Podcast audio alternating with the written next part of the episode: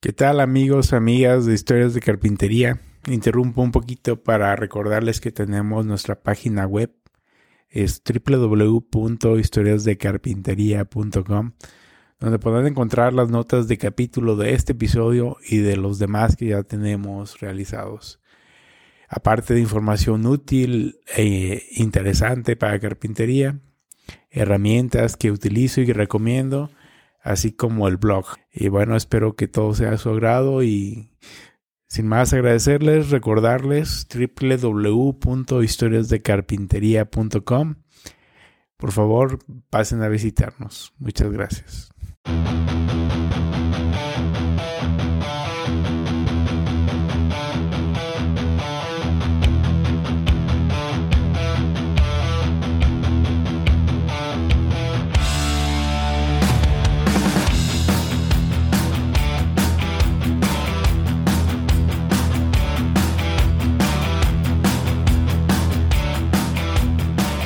Tal amigos y amigas de Historias de Carpintería? Bienvenidos a otro episodio. En esta ocasión tengo un invitado muy especial. Él es carpintero mueblista, fundador de Maderística. Es un taller artesanal donde hace carpintería de autor y además se dedica a dar también cursos en su taller. Su nombre es Patricio Ortega. Buenos días, Patricio, ¿cómo estás? Buenos días, Carlos, ¿cómo estás? Muy bien, muy bien, amigo. Bacán, me alegro. Todo bien por acá también. Qué bueno, qué bueno. Mil gracias por, por permitirnos conocerte mejor, más de lo que hemos visto en redes sociales, ahí por ahí en tu, en tu contenido y demás. Este, eres el carpintero detrás de, de, estos cursos, ¿no? De maderística, fundador uh -huh. de maderística. Y te agradezco mucho y bueno, vamos a tratar de aprovechar toda tu experiencia, todos tus consejos y anécdotas que nos puedas compartir. Dale, no hay problema. Gracias a ti por la, por la invitación. Yo creo que son, son importantes esta, estas instancias para desmitificar cosas incluso, que redes sociales, contenido muy, muy, muy acotado, muy selectivo y, y, y uno se hace una imagen quizás más vaga o más mentirosa de, de cómo las cosas son. Entonces, una buena conversación extendida se, se agradece. Sí, sí, excelente. Igualmente, este, muchas gracias por esto y eh, quisiera empezar inmediatamente, si te parece bien, Patricio, nos puedes platicar un poquito cómo iniciaste tú en la carpintería, cuál fue tu, tu camino hacia la carpintería. La versión tengo versiones varias, tengo versiones largas, cortas. Eh, la larga, me imagino, estamos como tranquilos. La larga, ¿no? vamos por la larga. Sí, eh, claro. Es que en el fondo, claro, yo, uno, yo llego a la, a la carpintería mueblista, pero no creo que, eh, que se me cruzó un día un mueble y dije, oh, esto es lo que yo sueño hacer. No, siempre hay que, hay que ir un poco más atrás. Eh, y creo que alguna vez también lo he contado. tengo recuerdos cuando muy pequeño, cuatro años, eh, uh -huh. en, en, el patio de mi casa, por ejemplo, había un limón y abajo había tierra. Eh, y tomaba los terrones, los trozos de tierra, y le sacaba espina al limón, eh, que ahora a la distancia me parece un poco ridículo, pero le sacaba la espina al limón y, y esculpía unas, unas cabezas, ¿ya? Ojo y nariz, boca y oreja, todo. Y no solo eso, sino que mi mamá tomaba esos trozos de tierra que tenían unas cosas, me parecía unas cabezas, y las ponía en el living como adorno, ¿cachai? Entonces, y acto seguido, mi, mi abuelo ve esto, eh, o mi mamá le comenta, no recuerdo bien cómo fue la situación, y me regalan unas sí. gubias de, de, de, de, escolares, que es del manguito de, este porte. Uh -huh. eh, y habían algunos, algunos elementos tallados en mi casa y yo me puse como a reproducirlo. A lo que voy con, con esto es como eh, que por ahí la, el, el, impulso es previo a, a la, al conocimiento, a al saber que existe algo que se llama carpintería mueblista, ebanistería, como quieran decirlo. Entonces sí. hay, hay, un impulso eh, natural, por así decirlo, de, de hacer cosas, de, de, modificar el entorno para mejorarlo. Porque creo mm. que al final eh, yo no soy tan apasionado por la mueblería como sí por la construcción y por la modificación del entorno. No sé si me entendí, que, que es algo un poco más amplio. Eh, lo noto porque, por ejemplo, no sé, estoy en mi casa y hay que hacer algún arreglo en mi casa, alguna mejora.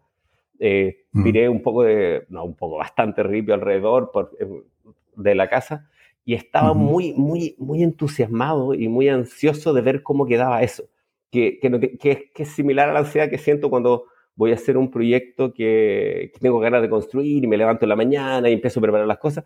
Bueno, esa, esa ansiedad y esa, ese estímulo lo siento muchas veces al, al, al, hacer cosas que sé que apenas termine, la cosa va a ser mejor, la, la vida va a ser mejor, la realidad va a ser mejor. Mm. Eh, no sé, ordenar la casa o lo, o, lo, que sea. Entonces, creo que esa, esa motivación uno la encuentra no solo en el, el en el mundo de la mueblería, sino que en, en muchas áreas de la vida, en cualquier, eh, como te digo, aspecto que implique mejorar tu entorno físico, por así decirlo. Y, y, después, bueno, volviendo a la historia, eh, bueno, me gustaba hacer maquetas siempre en, el colegio y eh, cuando habían trabajos de arte, manuales, claro, notaba yo que mis trabajos eran exageradamente meticulosos para el, para el nivel de, me acuerdo de una, no sé, en octavo básico, hay que hacer una maqueta de una casa. Ajá, sí. Y yo como sabía que quería ser arquitecto y todo el show, eh, le puse mucho, mucho talento y, corté con palito maqueta el parqué, el parqué el piso de madera, uno por uno, y los pegué como, como van trabados eh, en toda la terraza. Entonces le hice una terraza con piso de madera a la maqueta y los trabajos de mis compañeros eran una cosa normal, escolar. claro. Entonces también, también eh, y respaldado con la idea, como te digo, que yo eh, usé una, una espina y ya un par de semanas habían gubias, eh, siempre como que me enseñaron a, de alguna manera a, a dar como el 150%. O, mm. o, no, o no, no, no, más que dar el 150, no conformarme con lo que te piden, ¿cachai? Si alguien, si alguien te pide de tanto, tú siempre entregar un poco más. Sabía que es una maqueta, pucha, no cuesta nada agregar ciertos detalles y ponerle, eh, como te digo, este parqué a la terraza de la maqueta que, era, que, que ahora a la distancia se ve ridículo, pero habla como de una búsqueda constante y previa a aprender algo sobre muebles o alguna cosa. Después, siguiendo la historia, como te digo, estudié arquitectura. Eh, llevado por lo mismo, ¿no? Porque se supone que, que, si a un niño le gusta crear cosas, construir cosas, yo era muy de, de armar Lego y, y, no solo hacía el Lego, eh, sino que me, me, gustaba hacerle la cajita donde iba. Como que imaginarme que, ese era un, un, que lo que yo haga de inventar era un producto que se vendía. ¿cachai? Entonces yo como si fuera oficial de Lego. Entonces le hacía la cajita y le dibujaba el mono por fuera y lo metía, ¿cachai? Y, y, y, jugaba, y me imaginaba que era un juguete nuevo, real. ¿Cachai?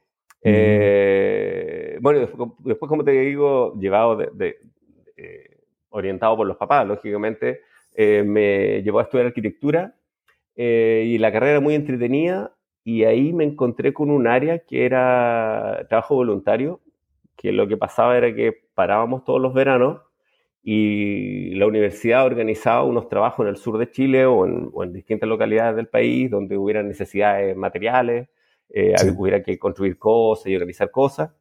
Y ahí me encontré con el área de construcción. Entonces yo en primer año, si bien en la carrera todavía no, no teníamos construcción, yo a final del primer año ya estaba aprendiendo construcción, construyendo. Construimos una, una sede social eh, porque habían, habían alumnos de, de, niveles mayores a cargo del diseño y todo eso.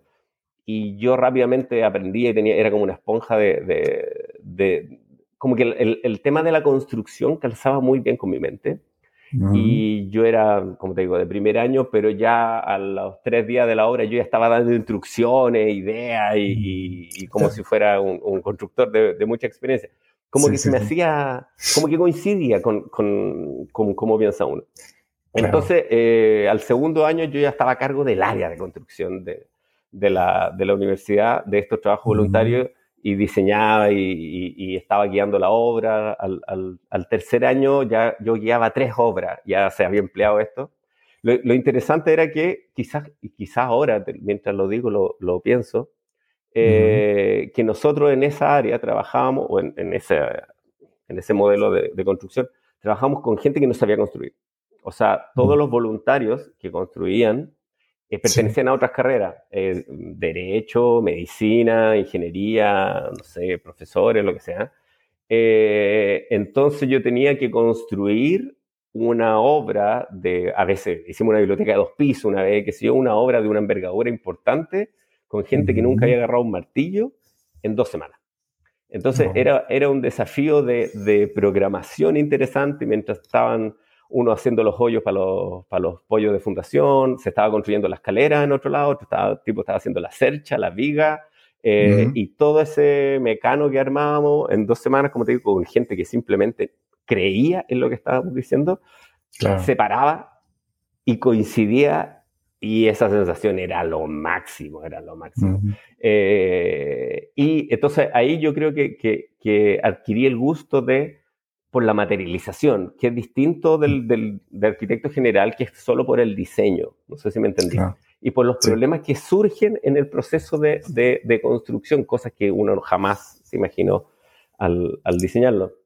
Y, y, esa, y esa sensación de, de construir algo eh, con amigos, escuchando música, pasándolo bien, eh, y después sacarse fotos con, el, con, con la obra y, y todos felices, y, y, esos trabajos eran, eran muy rudos porque era levantarse a las 9 de la mañana, trabajar hasta las 8 o 9 de la noche porque estaba muy entusiasmado, nadie lo hacía por obligación, ¿cachai? Era muy estimulante. Y después fiesta hasta las 2 de la mañana, 3 de la mañana. Eh, yo me acostaba de los primeros porque como estaba a cargo tenía que, parecer un poco más, más responsable. Eh, y luego a las 9 de la mañana todos despiertos, todos trabajando, como sea, en el estado que fuera. Eh, y eso durante dos semanas creo que alguna vez no terminamos y algunos nos quedamos un par de días más por las propias, cocinamos entre nosotros. Entonces, como te digo, e, ese, ese espíritu, yo creo que fue el que, el que me decidió en algún momento, ¿sabes qué? Yo no quiero dedicarme a trabajar, a ser arquitecto de computador o a estar tramitando permisos municipales o a estar viendo trámites, eh, presupuestos. No, yo quiero, eh, necesito esta cosa física, material, ¿cachai? Este feedback de la realidad. Sí. Y bueno, pasó la carrera. Aparte que uno, uno eh, avanzando en la carrera se da cuenta de que el ejercicio de la profesión es mucho más fome, mucho menos creativo, más, más eh, rutinario que lo que uno se imaginaba que hacen los arquitectos cuando uno es niño. Eh, los arquitectos que crean, que, que inventan, que, que, que, innovan, son en realidad bien pocos y la mayoría están haciendo trabajo rutinario, de oficina, eh, y yo no me metí a arquitectura para hacer eso. Entonces luego pasó que me fui a vivir con mi señora y teníamos un departamento y había que amoblarlo. Y bueno, ahí, ahí partió. En el fondo yo fuimos a mirar los muebles que habían, que eran o caros o feos. Eh, estaban, estaban, como las dos.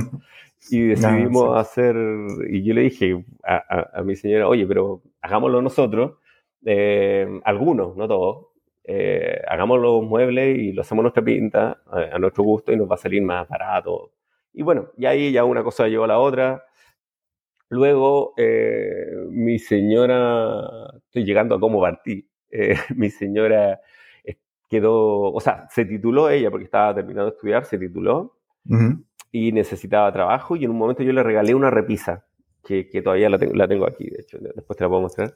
Eh, que es nuestro primer mueble. Yo se la regalé, a ella, que es un librero como de rombos, muy simple, eh, para sus lanas, porque a ella le gusta tejer, eh, para que organizara todas sus lanas.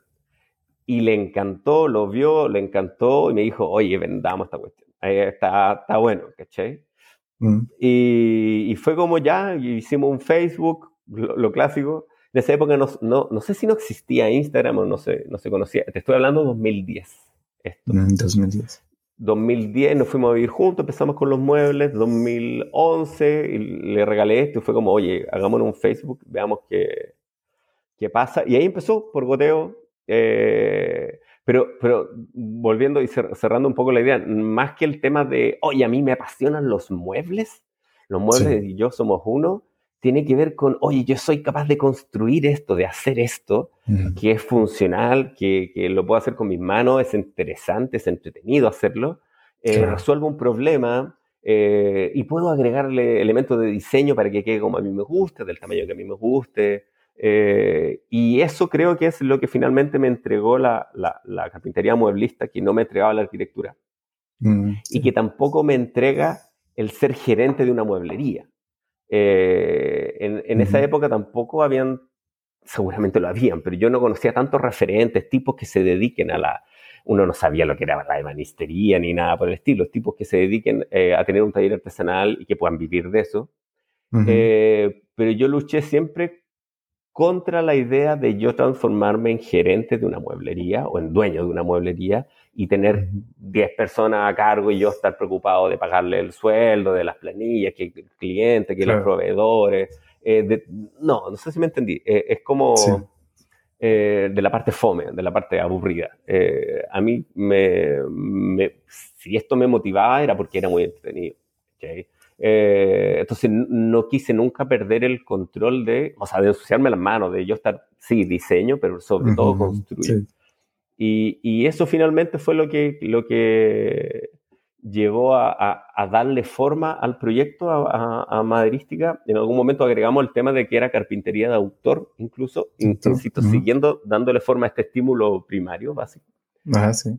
Porque nos pedían eh, muebles que no me interesaban de alguna manera. Nos pedían, bueno, volviendo un poco atrás, en el departamento mi taller era el balcón del departamento ya que era muy chiquitito, tenía 80 centímetros por 4 metros, 5 metros, pero era muy angosto.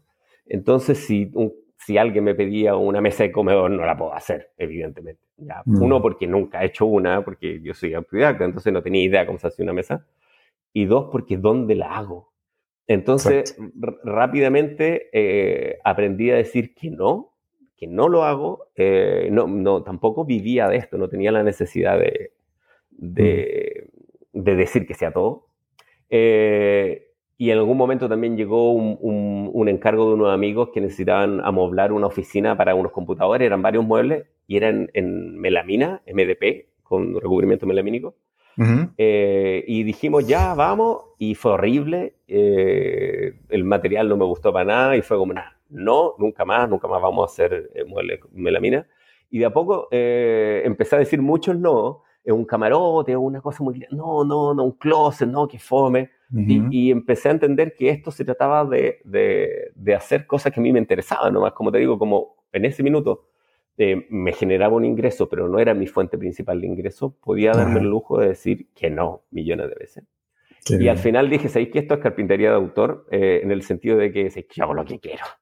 Eh, ya no, no, es, no, no, es como la carpintería, no la mueblería de la esquina que que es, es casi un servicio que van a hacer todo lo que tú les pidas. Eh, la, la, idea también salió porque mi hermano es cocinero, es chef, y en, en, gastronomía existe la cocina de autor.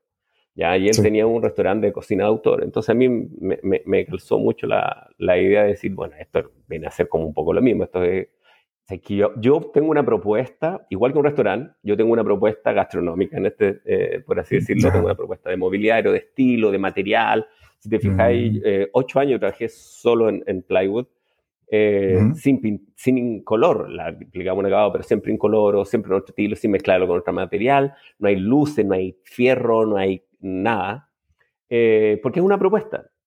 Igual como en un restaurante de sushi, no te van a ofrecer otra cosa que no sea sushi. Exacto. Y nadie, nadie va a ir a pedir, eh, no sé, comida mexicana, un restaurante japonés. Hamburguesa, ¿no? Claro, claro. Entonces, eh, es, esa referencia como de mi hermano me, me, me, sirvió para entender que esto podía tener una forma bien acotada y ser viable de todas maneras, o luchar por su viabilidad. También en, en, la misma línea, el, mi hermano me contaba que había un restaurante eh, famosísimo que eran de una mesa, de una mesa eh, claro, y que para comer ahí había que pedir, había una lista de espera de mil personas, había que pedir hora con tres años de anticipación, dos años de anticipación. Y yo lo encontré maravilloso. Porque en el fondo, eh, eh, no todos, hay, hay, otros modelos de negocio en el fondo, no, todos, no todo tenía que ser a gran volumen, a gran escala, etcétera. Podíamos trabajar, mantenernos pequeños, en este caso era Francisca y yo, al principio ella también hacía muebles, eh, y, quizás quizá sobrevivir en, esta, en esa aventura. Entonces, finalmente así, así yo creo que nace y, y, y eso son como, la, como las premisas que, que, le van dando forma maderística a nuestra tosudez y a nuestra... Eh, y, no, y, no, hemos perdido la forma, creo yo, por, por lo mismo, porque rechazamos una, una cantidad de trabajo gigante, eh, que no, no, es una recomendación para nadie, pero pero en ese minuto, como te digo, podíamos hacerlo y, y, en algún momento se transformó en nuestro trabajo, sí, en mi trabajo.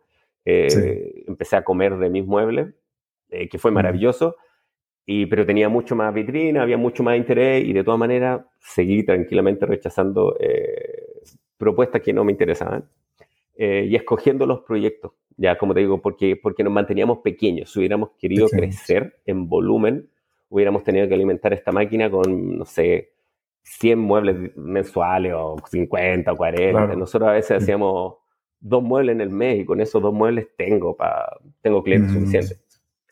No sé, me Oye, me alargo, como te digo, me alargo más de lo necesario. Pero bueno, eso, en eso estamos, ¿no? Sí. Excelente, excelente. ¿A qué te dedicabas, eh, Patricio, antes, bueno, cuando estabas en ese en esa transición de, de la carpintería, ¿qué, qué, dedicabas? Sí, eso, eh, eh, todo es largo, todas mis respuestas son largas, perdón. Lo que pasa es que, eh, de nuevo, la respuesta corta y la respuesta larga. La respuesta corta es que yo hacía renders.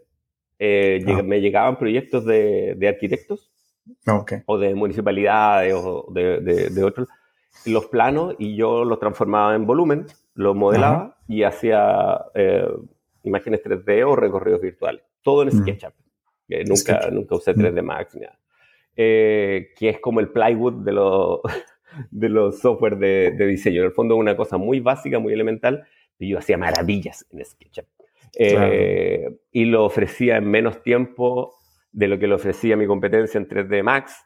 Eh, era más rápido, costaba un tercio, porque 3D Max, el segundo era carísimo de renderizado. Eh, y en realidad a los clientes nunca les interesó que sea fotorrealista, querían que se viera, que se entendiera. Entonces, eh, también me especialicé en algo muy elemental, eh, lo, lo, desarrollé muy a fondo y de eso vivía. Pero la versión larga es que yo con eso trabajaba dos meses al año y los otros diez meses yo me dedicaba a mi tesis, que la historia es muy larga. Pero yo terminé mi carrera y me puse a investigar, me, me dediqué a desarrollar mi tesis de, de título porque había muchas dudas, muchas preguntas que yo tenía, mucha inconformidad con la carrera, qué sé yo, y estuve ocho años escribiendo. Eh, mm. Y durante esos ocho años, por eso digo, no, no puedo no hablar de, de esta transición a la mueblería sin nombrar esto. Durante esos ocho años trabajaba dos meses, con lo que ganaba esos dos meses, vivía muy austeramente los otros diez. Eh, porque podía estudiar, leer lo que quería a mi ritmo, eh, desarrollar, había mapas conceptuales de mi tesis que estuve, no sé, tres meses haciéndolo, eh, porque tenía ciertas inquietudes personales y quería tomarme el tiempo que fuera necesario. En algún momento ya se transformó en un monstruo gigante eh, que quería deshacerme en el año sexto, yo creo. pero no podía, no podía partir las pirámides así y terminar con, con un techo con zinc. No, había que terminar a escala de pirámide. Entonces, ahí me tomé dos años más, yo creo. Y, entonces, eh, eh, en lo interesante es que en ese periodo, aparte de, de, estudiar mucho, de leer otras cosas, de entender, eh, a mí me, interesa mucho cómo funciona el pensamiento en general, de, de, entender la cabeza, de, de, poner la cabeza el asunto, entendí que podía vivir a mi ritmo siempre y cuando necesitara poco dinero. ¿Ya? En el fondo que la austeridad era sinónimo de libertad, de cierta manera. Eh, porque me pagaban muy bien. Esos dos meses me pagaban muy bien. Eh, pero yo en algún momento decía, no, no quiero más dinero, porque me ofrecían, oye, pero dame esto. No, no, que es algo raro. No necesito, eh, ya tengo suficiente, porque lo que a mí me interesa es estos otros 10 meses seguir con mi tesis, seguir con mi investigación y mi ritmo. Y, y, en realidad los renders y las animaciones virtuales eh, como te digo, se pagaba bien, pero era todo tan falso, era todo tan eh, virtual, por así decirlo, tan mentira.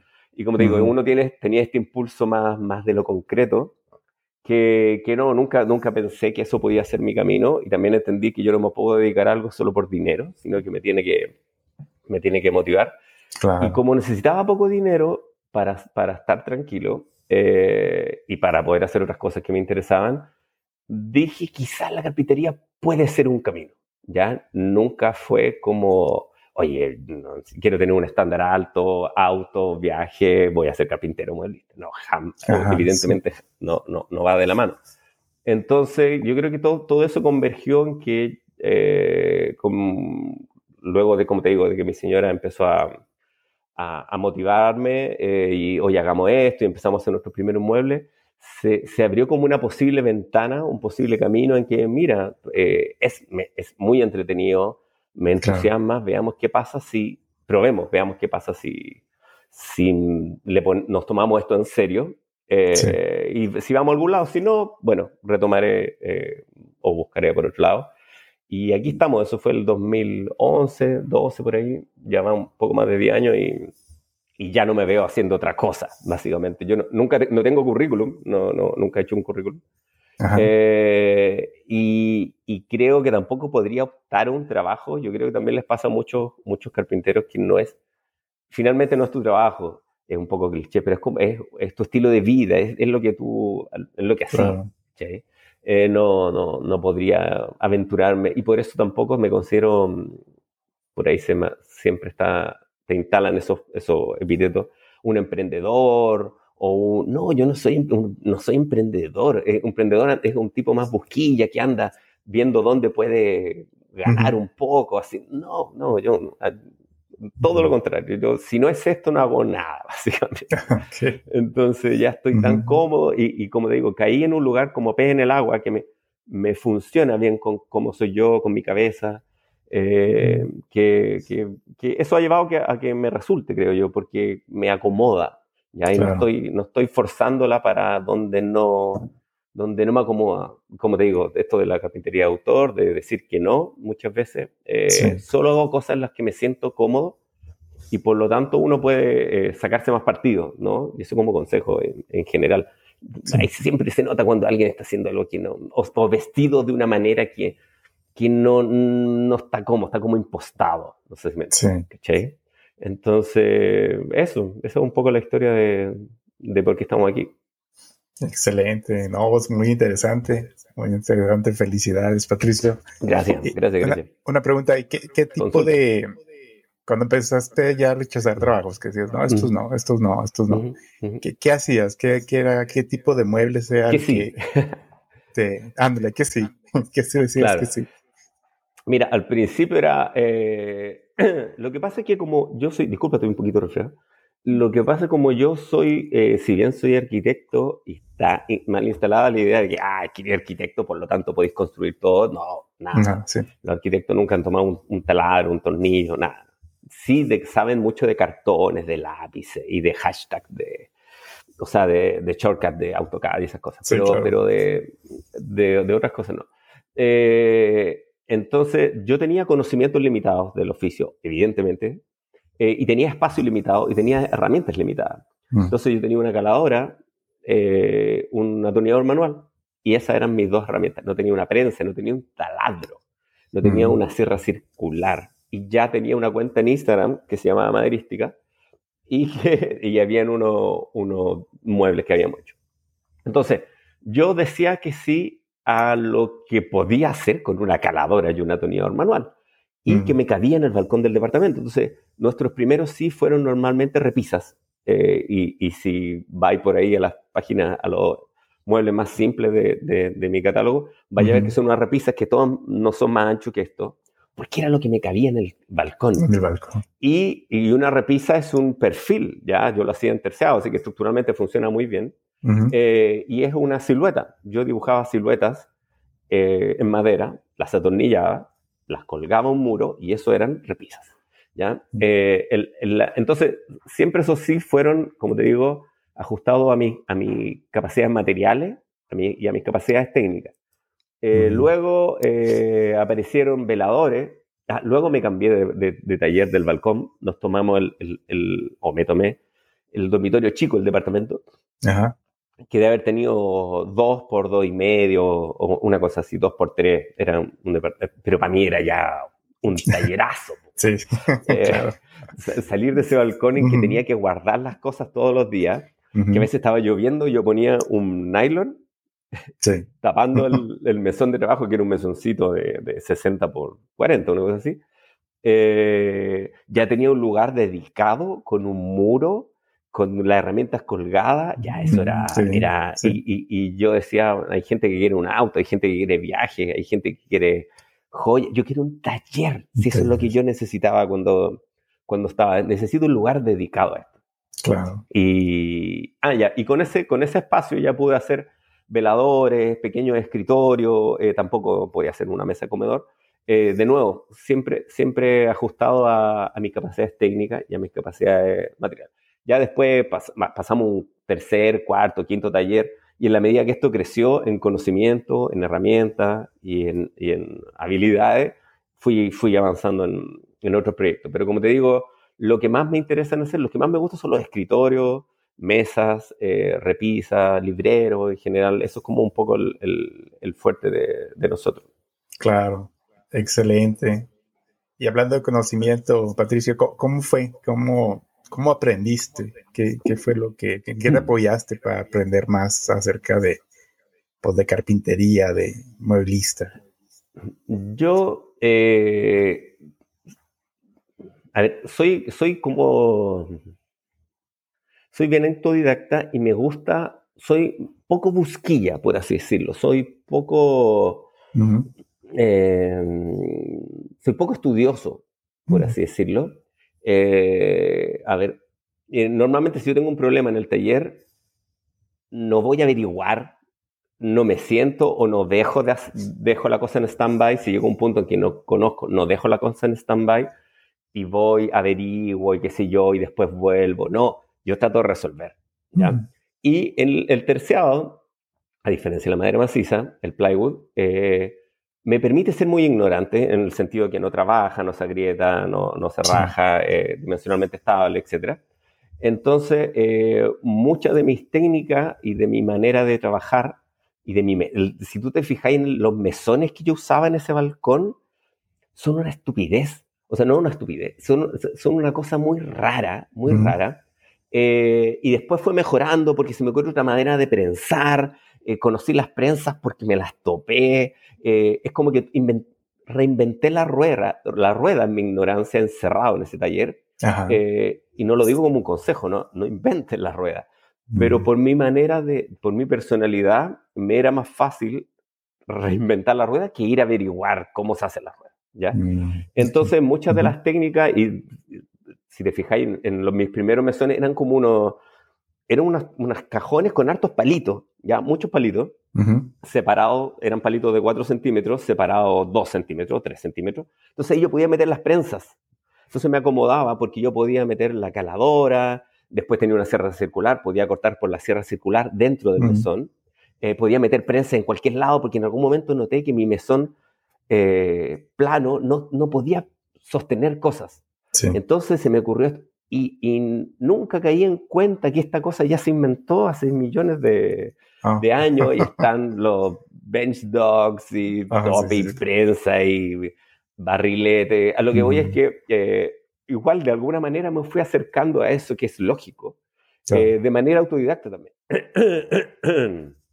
Entonces mis primeros mesones, como te digo, son un, un reinvento del, del mesocapitero tradicional y después entendí que necesito una, una prensa en el, en el, frente y empecé a usar unas prensas que tenía y unos topes y unas cosas y después entendí que necesito una pata falsa, el Deadman que le dicen. Ah, eh, y yo inventé el Deadman antes de saber que existía el Deadman.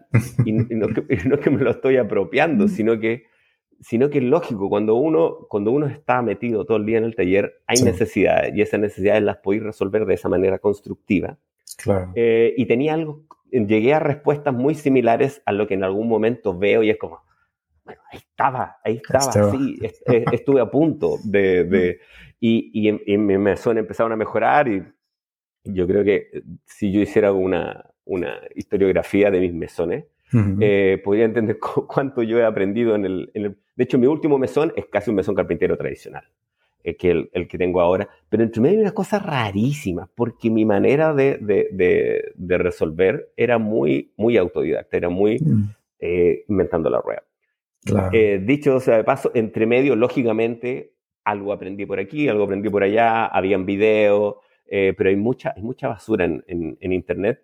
Y yo agarraba esos videos y trataba de ponerlo en... No, esto, esto es mentira.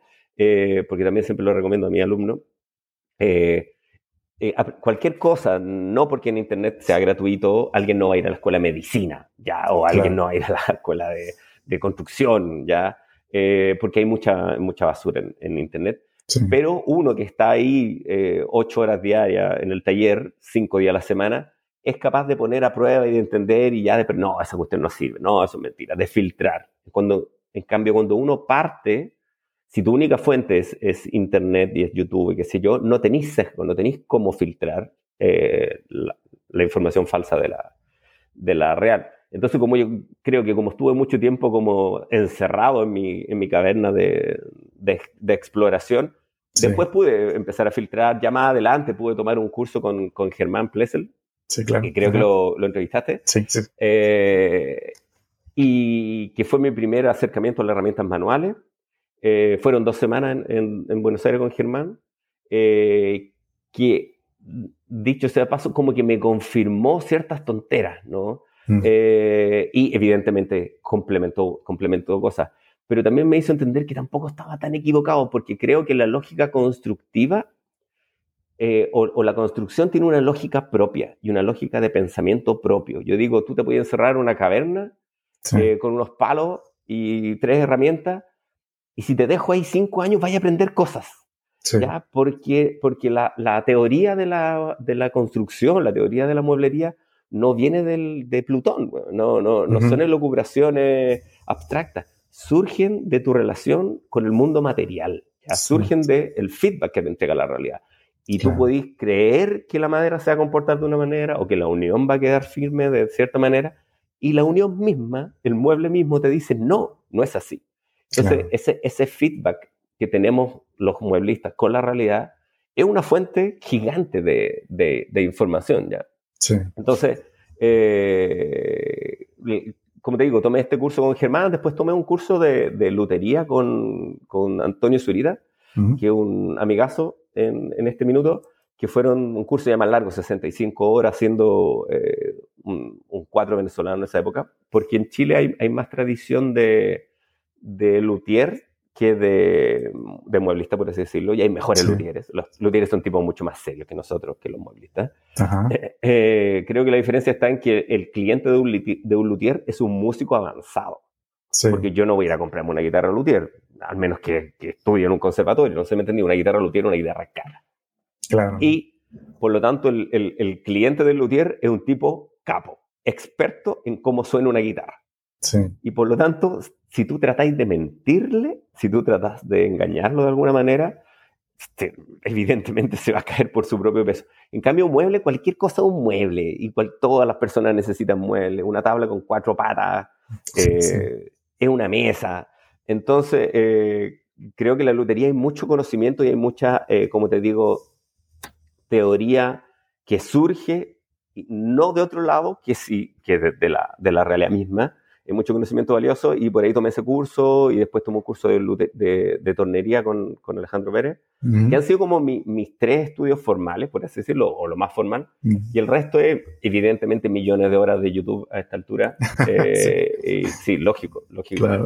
Pero como te digo, de esas millones de horas, ¿cuántas millones de horas no desperdiciaste en, en, en, cosas que no son, que no funcionan, o en, o en repetición del mismo truco una y otra vez? Como que no sé si te pasa, pero, pero hay un punto en que uno ya ve lo mismo y hay un montón de conocimiento que, que, no está ahí, que no es el que te sale, que quizás quizás es más, más efectista, quizás es más llamativo, pero hay un montón de buenos videos muy fome, muy aburridos que ver. Eh, En algún momento me puse a ver un video sobre pegamento y eran tres horas, yo creo, de unos gringos hablando, uno, como de los 80, hablando sobre el pegamento, y Bueno, y ahí hay que ver esos videos también.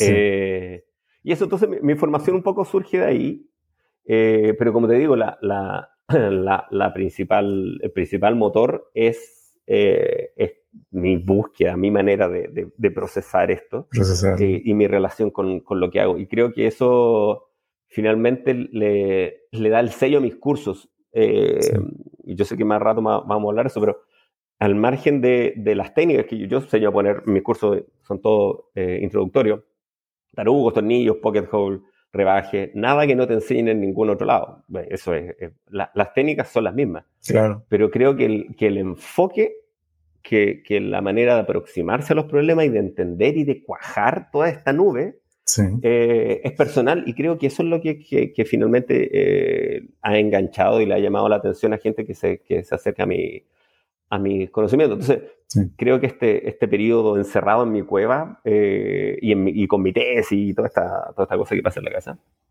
eh, define o, explica un poco el, el, el, por qué estamos ahora conversando, eh, al margen de la técnica misma. No sé si me, explico. Claro, sí, sí, seguro. Excelente. Oye, nada más para no quedarme con la duda, ¿qué, qué era lo que investigabas en tu tesis? A ver, Respuesta corta, respuesta larga. Eh, van las dos, van las, dos. Las dos sí, eh, era, una. A ver, yo de alguna manera en la escuela eh, llegué a entender que todo era un poco mentira, de alguna manera. Que todos los argumentos, todo lo, cada vez que había un proyecto que presentar, había como que mentir. Era como más, más ser, ser hábil en el marketing de tu proyecto que eh, y era mucho más marketing que argumentos. No sé si me entendí. Entonces, yo al principio me iba por los argumentos reales, porque era un ingenuo, eh, como cualquier persona, y me iba mal. Y no, no lograba enganchar. Y rápidamente, a, finales de primer año de la escuela, entendí que esto era marketing. Y empecé a fingir argumentos y me fue mejor. y, rápidamente me fue mejor y me fue muy bien en la carrera. Entonces yo, eh, pero, pero, eh, pero era una tontera, era una tontera. Y yo pagué, aquí la, universidad no es barata tampoco. Entonces, eh, al final de la carrera me sentí muy decepcionado, defraudado y un poco estafado por, por lo que yo había consumido, por así decirlo, por esta educación, porque un arquitecto se titula y no sabe hacer una casa, por ejemplo, algo, algo que, que, que, que es lo sabemos solo los arquitectos recién titulados. Eh, tenemos nociones generales de cómo podría yo eh, venderte un diseño de una cosa, pero pregúntame eh, por, no sé, algo más específico, no. O por lo menos, en general, en Chile, quizá en Latinoamérica, no lo sé. Yo, yo estudié en una de las mejores universidades de Chile, tampoco no, no, no, le voy a echar la culpa que mi profesor, que tuvo una, porque hay gente que me dice, oye, quizás tuviste una mala experiencia, no, es de la mejor universidad de Chile y algo que uno compara con otro lado. Entonces, mi, mi, pregunta de investigación era, ¿por qué los arquitectos son tan imbéciles, básicamente? ¿ya? Eh, dicho dicho de, de, de, buenas palabras. ¿Por qué cuando hablo con un arquitecto sé que me está mintiendo? ¿ya? Mm. Sé que, eh, ¿Y por qué eh, un arquitecto no usa argumentos que, que, que, le causen sentido a nadie más? A nadie más le importa. ¿ya? Entonces, son como, de alguna manera, lo, lo, que opina o diga un arquitecto, recién titulado especialmente. Ojo que después en la práctica uno entiende que la cosa no era así.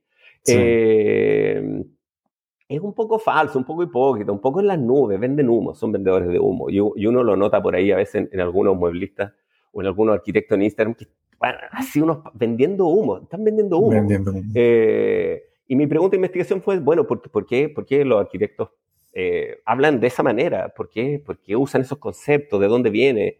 y yo mi hipótesis es que esto tenía que ver con la educación de la arquitectura y me fui a, bueno, porque se enseña así arquitectura y partí en templo egipcio, eh, renacimiento, bellas artes, y hice, hice una, una, deconstrucción histórica de la enseñanza de la arquitectura hasta entender por qué, eh, por qué la arquitectura se enseña como se enseña y por lo tanto, por qué los arquitectos eh, piensan hasta dónde pueden pensar y no más allá. Y en el fondo mm. es, es, lo mismo que conversamos de las condiciones materiales, que para mí es súper importante, las condiciones materiales de lo que puedes producir. Yo con ciertas herramientas, en mi taller, volviendo a la molería, no puedo hacer ciertas cosas.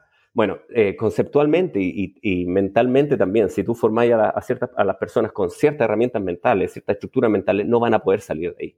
No van a poder pensar fuera de la caja, no van a poder, eh, ni siquiera van a valorar ciertas cosas. Por ejemplo, los arquitectos se, se titulan siendo expertos, como te decía, en cartones, en, proyectos que no hay presupuesto, no hay clima, no hay lluvia, no hay plazo, no hay cliente, no hay capricho, no hay gusto, no hay apuro, no hay constructor, no hay un cliente fregado, nada. De titular. Salí al mundo eh, practicando para un arquitecto que no existía. Tu único cliente en la universidad es un profesor que es otro arquitecto. ¿Ya? Que eso mm. jamás pasa. Jamás pasa. Tu cliente va a ser un arquitecto con presupuesto ilimitado que tú quieres que te hagáis famoso. Nunca. Entonces todos los arquitectos se, titulan y se frustran. Porque tu primer cliente es una señora que tiene derecho a querer su casa azul, ponerle teja, eh, con techito a dos aguas, con la casa del perro al lado, y tiene todo su derecho de querer eso. Y tú te ofendís como arquitecto y no sabías ni, y ni siquiera sabías hacerlo, porque como te digo, no sabéis cuánto vale una teja. ¿ya? claro. Entonces, eh, nada, tiene que ver con eso. Y, fuera de broma, mi aproximación al oficio y mi, relación, al, mi aproximación al diseño desde la construcción tiene que ver con eso yo también que entendí en esa, en esa investigación. En el fondo, yo estoy, cada vez que yo diseño, cada vez que trazo una línea en mis muebles, sé cuánto vale, cómo la voy a hacer, cuál va a ser la herramienta, eh, si se la va a poder o no se la va a poder. Eh, tengo una relación con mi cliente, ya conversé con él, yo pongo ciertas reglas, él pone ciertas otras, y, el, y el proyecto que sale es la convergencia de distintas eh, problemáticas que yo resuelvo en un mueble. ¿ya? Y, los muebles son soluciones a proyectos, a problemas complejos. Muchas veces son elementales, pero hay un enchufe, tiene que tener cierta altura, hay una guagua que no se puede pegar en la punta de la cabeza, bla, bla, bla. Y yo no me puedo incomodar con eso. Yo no puedo decir, ay, es que yo quiero diseñar muebles mirando el techo con unas curvas y unos colores de unos materiales. No, yo, yo me aburro con esa aproximación al diseño y no mm. sabría qué resolver. Si tú me decís, oye, diseño un mueble, una colección de catálogo de muebles para nadie, yo no sabría qué hacer. Yo necesito, soy más resolutivo. Entonces llega el cliente, yo ando trayendo ciertos problemas en mi mente, ciertas técnicas, de cierta manera, y entre todos convergemos y hacemos un, hacemos un proyecto. No sé si me entendí. En cambio, como te digo, volviendo y cerrando el tema de la arquitectura, te enseñan como mirando el techo, sin clientes, sin nada. Entonces, ¿en, función de qué voy a diseñar? En función de hago lo que el cartón aguanta, maqueteo lo que puedo maquetear. Ahora, con, como hay modelado 3D, en mi época no, de la escuela no había tanto, los cabros son capaces de diseñar unas estupideces gigantes. Eh, sin hacerse responsable de cómo se hace, cuánto cuesta, qué, cuál es el impacto que puede tener esas decisiones. Entonces, lo, lo digo mucho con mis alumnos siempre, nosotros vamos a diseñar lo que nosotros construimos. Nosotros, mis alumnos, porque son autodidactas, van a estar haciendo proyectos probablemente para ellos, y yo, porque diseño para mí. Pero no hay nada peor que dice, construir el, el, diseño de otra persona. Porque esa persona no sabe qué herramientas tenéis tú, cómo trabajáis, qué funciona, qué no funciona, no sé me entendí. Entonces, creo que por eso el, el, mundo del diseño y de la construcción se odian un poco, claro. porque están desvinculados. Eh, quien diseña no le importa cómo, cómo o, o no, no, conoce muchas veces cómo se ejecuta, y para el que ejecuta ciertas decisiones de diseño son un, cacho. Era tan fácil haberlo hecho un centímetro más chico, era tan, mucho más simple haber hecho, mis puertas tienen una ranurita, ¿te fijáis? Muchas veces, eh, esas ranuras tienen 3 milímetros de ancho porque es el espesor del disco. No voy a ser yo eh, tan eh, estúpido de hacer las ranuras de 4 milímetros y medio, pero en un plano de algún diseñador podrían venir especificadas ranuras de 4 milímetros y medio. Y yo tener que pasar la sierra banco, la sierra una vez, correr un milímetro y medio más el disco y pasarla de nuevo. Y así, no sé si me entendí. Entonces, eh, el, diseño y mis diseños están ajustados a mi interés, pero también a, cómo funciona la cosa en el taller. Claro. Excelente, sí, muy, muy, muy básico eso, ¿no? aprender a hacer o a diseñar, como bien dijiste ahorita, con lo que tienes disponible y no con, ideas ahí raras, ¿no? Medidas raras, ¿no? Que a veces, ¿sabes? Me viene a la mente que... Dime, dime, cuenta. Me viene a la mente que yo una vez este, andaba diseñando, según yo en SketchUp, un mueblecito para aquí, para el taller, ¿no? Entonces, este, llevaba algunas muescas para, para poner, este, unas bisagras que quería poner yo, ¿no? Ya pero la hice, en el diseño estaban tan delgaditas que no tengo ningún formón de ese tamaño, ¿sabes? Entonces, claro, claro, claro. Ahí, ahí aprendí precisamente esto que estás diciendo, ¿no? Tienes que diseñar o, tratar de llevar las cosas este, con lo que tienes disponible, con lo que vas a hacer. O sea, a la, o sea, a la larga vaya a tener formones de más tamaño, sí. yo lo sé, eh, pero a la larga. Eh, pero de todas maneras hay un punto en que, en que ¿para qué le vaya a pedir pera al, olmo? Decimos acá en Chile, pero eh, la madera se comporta de cierta manera, los, los formones igual funcionan de cierta manera, y con este mundo acotado, igual se puede hacer un montón de cosas. Eh, por ahí dice, oye, pero ¿se podría curvar la Sí, se puede curvar, pero ¿sabéis que con pieza recta se puede hacer un montón, montón, un montón de muebles interesantes? Entonces, eh, y curvarlo te sube, va a subir el costo de producción tanto, va a ser tanto más lento y tanto más complejo, que quizás ese mueble no lo puedas vender. Y ojo, los carpinteros vivimos de la venta de muebles. Si hago un, diseño un mueble que no, no me cuesta tanto producirlo, que no lo voy a vender o que voy a vender uno al año, yo no puedo comer. Claro. Entonces tiene que, tiene que haber un equilibrio, porque incluso tu, tu hambre está metido en la balanza de lo que llegamos a diseñar. Ahora, ojo, yo uso mucho la analogía musical. No es que no hayan ideas que vienen de la mente y luego empujo el taller o empujo mi capacidad técnica a resolverlo. Sí, también hay. Pero conversan por último. Hay, hay, una conversación, por ejemplo, siempre doy la, como te digo, la analogía musical porque muchas veces un músico eh, compone tarareando, ¿cierto? Y después ve si el instrumento le da, si le dan los dedos para, para, hacer esa melodía, quizás la adapta o quizás entiende que no tiene que componerla en guitarra, sino que está para piano, porque puedo separar mis manos seis octavas eh, y tengo diez dedos. Eh, entonces, sí, pero sí hay un feedback. Entonces, como te digo, los diseñadores o los arquitectos, por así decirlo, eh, diseñan o componen sin instrumento, sin nunca tener el instrumento en la mano. ¿ya? Eh, y, no hay nada del instrumento que alimente su, composición. Mm. Es como que de verdad tú alguien eh, compusiera solo escribiendo partituras. Quizá conoce cómo suena, pero después un músico agarra esto y ¿para qué instrumento esta cuestión? Es que sabéis que no me da el dedo para tocar esta, esta nota.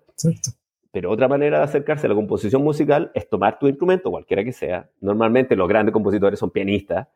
Eh, y componer desde el piano. Y a veces tirar dedo, tirar dedo, tirar dedo. Y los dedos te estaban a tirar ideas. Y tu cerebro va a tomar esa idea y va a devolver al piano. Y el piano. Entonces ese feedback entre cerebro y creatividad, ideas y taller o instrumento musical o lo que sea, es básico para cualquier proceso creativo y para cualquier proceso de, que, quiera llegar a puerto, ¿ya? Porque AutoCAD tiene, tiene precisión infinita, o sea, un desgraciado le puede hacer zoom todo lo que quiera a AutoCAD y decir que el muro va a tener 25.324795 centímetros de espesor.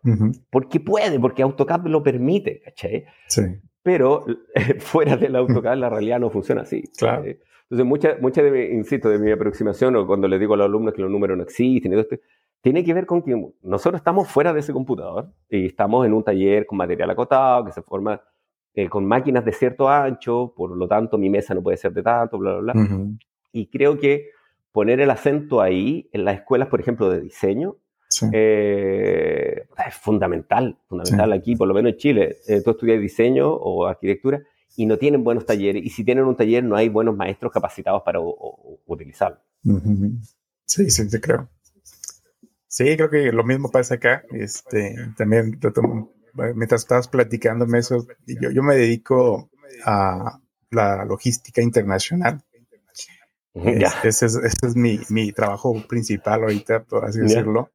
Y como bien dijiste ahorita, ¿no? Este, eh, uno sale de la escuela y y no sabes hacer nada. No, yo, yo, no, yo, tengo más ya de, de 20 años de experiencia en, en el rubro de, de logística internacional, de, de, aduana, de importación, exportación aquí en México. Y, y, te puedo decir que hasta ahorita puedo sentirme yo, con esta experiencia de 20 años, me puedo sentir yo que, como también lo dijiste tú, ¿no? Que puedes defender ciertos puntos, que no necesitas engañar a nadie. Claro. este, pero solo hasta entonces, pero sí, sí es algo generalizado, yo creo también aquí en México por lo menos. Uno sale de la escuela. Y en, otra, y en, otra, área, como decís tú. Exactamente. Claro, entonces algo pasa en, la educación eh, que hay una dimensión no, no, no respondida. No puede ser que alguien, además, como te digo, aquí en Chile es carísima, se titule, ah. y no sea, capaz, no sea competente para ejercer su trabajo. ¿ya? En, en, en, otras áreas sí pasa, eh, mi, señora es veterinaria y estudió y apenas titulada podía atender un perro, por decirlo. No, no puede decir, no, es que yo vi, eh, tengo nociones generales de cómo es el órgano del perro. Y no, tú estás eh, capacitado. Seguramente no en todas. Pero, pero claro, ahí, ahí hay un tema con, con, modelos de educación muy centrados en, en, lo que se supone, o muy centrados en una pizarra y, y, y, tipo mirando, o en, el caso de arquitectura muy centrado en la ficción de, de, la maqueta y, el, y ahora con la virtualidad, el modelo 3D, peor todavía. Claro. y, poco con poco las patas en, en la realidad. Entonces, no sé si eso debería complementarse, no sé, ahí ya eh, es, un, es, un, temazo. en parte de mi investigación yo veía el, cómo, cómo era el proceso en la Edad Media de la construcción de la catedral. no sé si habéis visto catedrales góticas, son una cosa fantástica, maravillosa. Eh, técnica, técnicamente cultural, artística, eh, espacial, son una obra maestra. Y los tipos que estaban a cargo de la obra, el arquitecto de la obra, era un tipo que partió picando piedra y después se dedicó al fierro o, qué sé yo, a los vitrales y después al, cemento, no sé, eh, a las distintas áreas de la construcción y se destacó en todas. Y ese tipo que se destacó en todas las áreas reales, materiales del proceso constructivo, en un momento le dijeron, ¿sabes qué? Tú estás a cargo. Porque, porque, bueno, entonces el tipo que tomó las decisiones de diseño, de cuánto va a aguantar esa columna, de cuánto va a aguantar ese arco, vio caerse millones de arcos, sabe cómo se pica la piedra, entonces tiene un dominio completo de, de su... Uh, espérame, tengo que... Dame un segundo. Sí, claro. se me va... ¿Tengo que enchufar el computador? Sí, claro.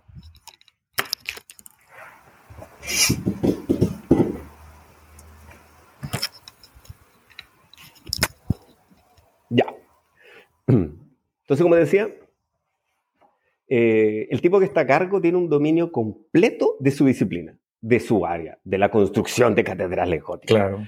Y por lo tanto, eso se notó y se notó fantásticamente en, la belleza, son impresionantes, ¿cachai? Tú decís, ¿cómo pudieron hacer esto? ¿Sabes cuántas catedrales se le cayeron para que, y cuánta experiencia hay detrás de esa? en cambio, en el Renacimiento, eh, llegaron unos principitos y dijeron, no, no, no, ustedes se ensucian las manos, son muy cochinos. Entonces, eh, la ahora la verdadera arquitectura va a ser la que del mundo antiguo. Y fueron y eran tipos que tenían tiempo para ir a Grecia, a Roma, a dibujar eh, ruinas, ¿ya? por lo tanto, no tenían ningún problema económico. Normalmente eran príncipes y nobles. y dibujaban las ruinas y si yo dijeron, esta es la verdadera arquitectura, la de esa época. Y ahora, esta cuestión, como está dibujada en papel, se puede aprender en una sala de clase y no necesito ensuciarme las dos manos como ustedes cochinos muriendo de la edad media. Entonces, bueno, hay textos casi así de, de Alberti. Bueno, ahí. Eh, bueno entonces eh, apareció la, la, Escuela de Bellas Artes capaz de formar arquitectos en papel, porque la, porque la arquitectura pasó a ser algo dibujable. Pero no, pues en la, en la, si tú le decías eso a un tipo, un, un, constructor, un arquitecto de la Edad Media, se ríe. ¿Cómo, ¿Cómo? Esto no se aprende dibujándolo usted tiene que estar aquí. Claro. Y si tú veis las obras del Renacimiento y, el desarrollo de la arquitectura desde entonces, se todo. Es mucho más, está sobre más dimensionada, sobredimensionada, es mucho más fome, más, más estanca. Tiene una fachada con algunos dibujillos, loquillos, pero hubo un, decaimiento técnico, artístico, eh, en la producción material de la arquitectura porque cambiaron la regla del juego. Porque ahora dijeron, no, aquí sabéis que los arquitectos somos nosotros y ustedes no. Y nosotros, arquitectos de, contemporáneos, somos hijos de esos últimos, de los que querían aprender arquitectura dibujando.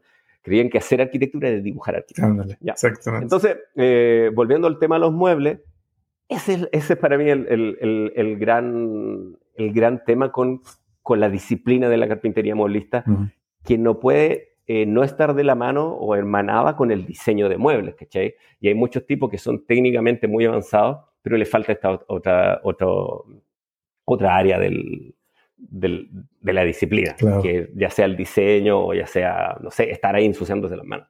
Entonces, ahora, yo hago unos muebles muy elementales, dicho sea de paso, pero me son tan cómodos de hacer, tan fáciles de hacer. Mm. Eh, o, cuando quiero meter un desafío, lo meto y estoy pensando el tiro cómo lo voy a resolver y estoy eh, ajustándolo a, a, a, como te digo, mi realidad material.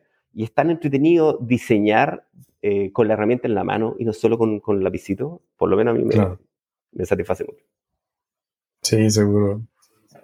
Excelente. Y platícame un poquito, por ejemplo, ya cuando estabas ya ah, tratando de dejar de, o más bien dedicarte a, 100% a, tus muebles, ¿cómo fue este cambio? ¿Cómo, cómo fue esta decisión? Este, dejar tu trabajo de, que hacías de renders. Como te, como te digo, fue, fue simple, eh, porque yo ya tenía este modelo de, de ganarme la vida dos meses y vivir diez. Eh, por lo tanto, en esos diez meses yo le quitaba los fines de semana o algunas horas a mi tesis que me lo podía permitir. Ya llevaba seis años de tesis ya. No iba a ir ni más lento ni más rápido por dos días. Entonces eh, empezamos a hacer muebles el fin de semana. Eh, el sábado domingo teníamos las repisitas secando en el pasillo del, del departamento y, de a poco fui eh, dedicándole un poco más de tiempo, mm. dedicándole un poco más de tiempo a medida que eh, se, iban, se iban acabando los capítulos de la tesis, por así decirlo. Mm. Empezó a ganar eh, espacio la mueblería, pero fue muy simple, muy orgánico. No, no tuve... Por eso yo soy una mala referencia para mucha gente, porque hay gente que tiene, se me acerca, alumnos que tienen dos hijos, quieren dejar su trabajo y dedicarse a la carpintería y me piden un consejo y no sé, Claro. no sé, porque fíjate que cuando yo partí ni siquiera necesitaba el dinero, mm. porque tenía, tenía mi, mi colchoncito de estos, de estos dos meses que había trabajado. Entonces no había esa premura, ¿no? la única boca que tenía que alimentar era la mía. Y en realidad la mueblería al principio era para pagar la cuenta de la luz, el agua y esas cosas. Entonces fue creciendo muy orgánicamente, eh, muy naturalmente. La, hubo más clientes cuando hubo más capacidad técnica, cuando hubo más capacidad teórica, cuando hubo... Y fue, fue muy de a poco. Mi, taller incluso partió desde un balcón hasta lo que tenemos ahora, muy progresivamente, muy acompañado de, del éxito natural que tuvo. No sé si me entendí. Entonces, ahora en, en, algún momento yo estaba haciendo la, la, revisa y una revista, por ejemplo, creo que llevábamos como cinco meses, llevamos muy poco de, de hacer este Facebook y de empezar a hacer muebles los fines de semana. Y una revista me dijo, oye, queremos publicar tu, tu repisa en, nuestra sección. Y para nosotros fue como, parece que, que, o sea, nos llamó mucho la atención, fue una muy buena noticia.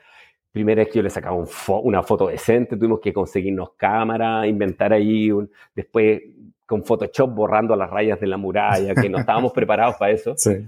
Y, y apareció una revista y después a los cinco meses o a los, después de esa revista, bueno, evidentemente empezaron a llegar mucho más, más interesados y eh, después nos invitaron a exponer nuestro trabajo en una feria de diseñadores, no sé dónde. Siempre, siempre me ligaron, y está bien, yo lo entiendo, con el mundo del diseño. Diseño, de, de, muebles. Eh, en una feria de diseñadores estaba mi revisita y yo así como, como no, no, no creyéndome mucho el cuento mm. o, o, no entendiendo cómo esto eh, ha, ido tomando ese ritmo, pero como te digo, eh, en la medida que pude empezar a vivir de esto, empecé a dejar de vivir de lo otro. Claro. Entonces me entendí. Sí. Entonces no hubo como un salto al vacío, ni grandes inversiones, y luego postulamos a unos fondos que, que entrega acá el, el, el Estado sí.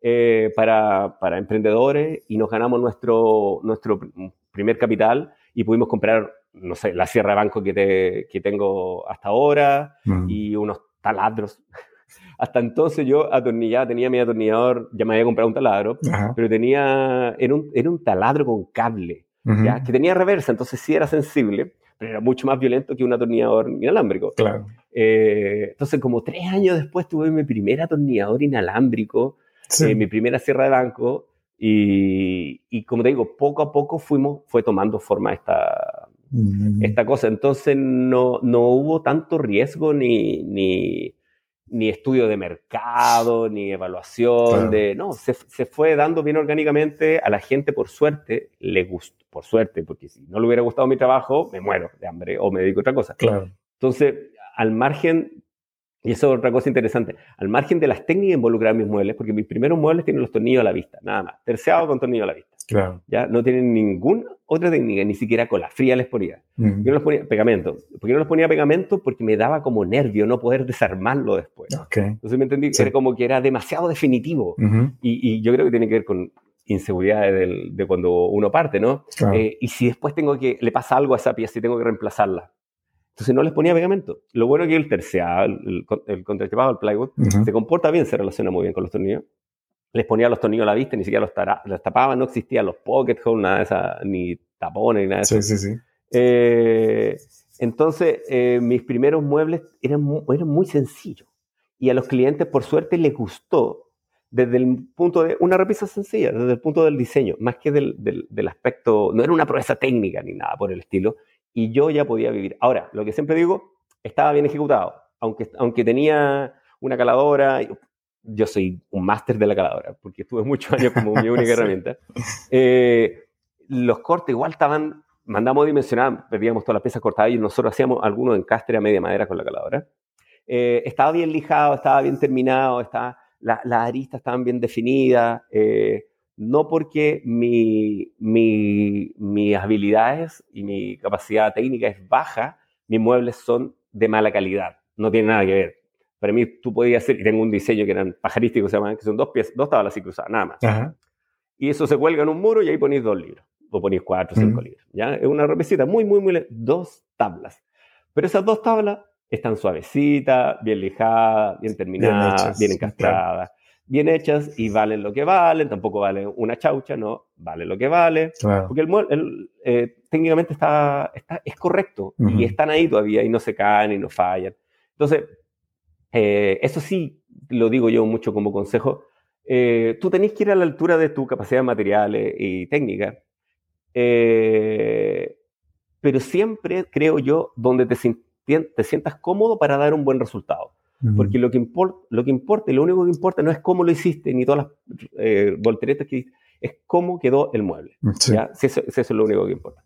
Entonces, eh, por ahí hay, hay, hay muchos alumnos, gente que he conversado que está, todavía no se siente suficientemente maestro de la cola de Milano como para poder dedicarse a la mueblería. Ujú. Y yo, y yo lo miro así con cara, yo nunca he hecho una cola de Milano, ni llevo 13 años viviendo de esta cuestión. Claro. Porque, porque eh, eh, eh, no, no hay que confundirse. Nosotros, como carpinteros mueblistas, al igual que los músicos, nuestra función, nuestro rol es crear música para que gente disfrute la música, disfrute los muebles. Los muebles son nuestra música. Claro. No alardear de las escalas y la cantidad de notas que puedo meter por segundo. Entonces, hay muy buenas canciones de un acorde. Y tú podías escuchar temones históricos que están en el Billboard Top 1 y, y gente que... Un acorde. tiene, tiene, Y son temones, y todos los van a recordar. Hay muy buenas canciones de dos, tres acordes Sí, claro. y melodías simples. Pero hay algo que los hace ser reconocibles y buenas canciones y la gente las disfruta. Sí. Entonces, tú no necesitáis ser... No todo, no todo es jazz, por así Exacto. decirlo. Sí. Entonces, por, por ahora hay, hay mucho, o uno se topa con gente que está ahí practicando 50 horas diarias como si, y todo lo contrario, tú veías el músico de jazz y el más pobre de todos, por así decirlo. Sí. Porque es un nicho más acotado y es, mucho, es técnicamente mucho más complejo y de todas maneras hay mucha menos gente que les gusta y si tú querés vivir de esto quizás más difícil. Entonces, Claro. maderística es más pop, por así decirlo Sí. no hacemos grandes alardes técnicos, pero son buenos temas, son buenas canciones. La gente, mi, mi cliente sea feliz, es un buen mueble. Eh, no se desarma, va a durar ba- bastantes años, quizás no va a trascender 40 generaciones, Sí. pero, pero es un buen tema. Entonces, eh, creo que eh, conversamos también con, mucho de esto con Manolo allá en México, Sí. que mucho de lo- del bombardeo que uno tiene por redes so- sociales eh, distorsiona la idea, porque tú estás siguiendo a colegas, pero tú no te debes a un colega. Tú no te debes, un músico no se debe a otro músico, se debe a un cliente, por así decirlo, Claro. alguien que disfruta tu música. Y quien disfruta tu música no le importa si tú hiciste cuántas parafernalias. Algunos detalles sí, algunos detalles son importantes y nosotros dedicamos tiempo porque es parte del diseño. Sí. Eh, pero los aspectos funcionales, eh, estructurales y de diseño, esos tres son la clave Sí. no la capacidad que tengas tú de hacer las colas de Milano a las colas de Milano, digo yo, porque Sí, claro, weón, sí. haciendo una cosa. Un japonés puede, un japonés puede, obvio, obvio, y hay mercado y seguramente puede vivir de eso y quizás el Estado le entrega un subsidio maravilloso para que entregue su vida a hacer esas uniones fantásticas, ¿ya?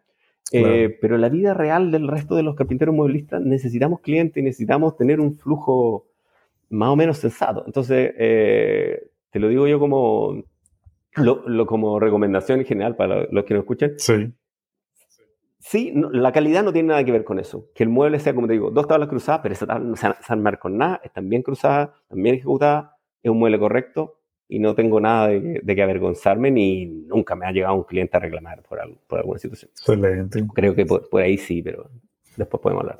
Sí, excelente. Me hiciste recordar a, a Sebastián Mateu.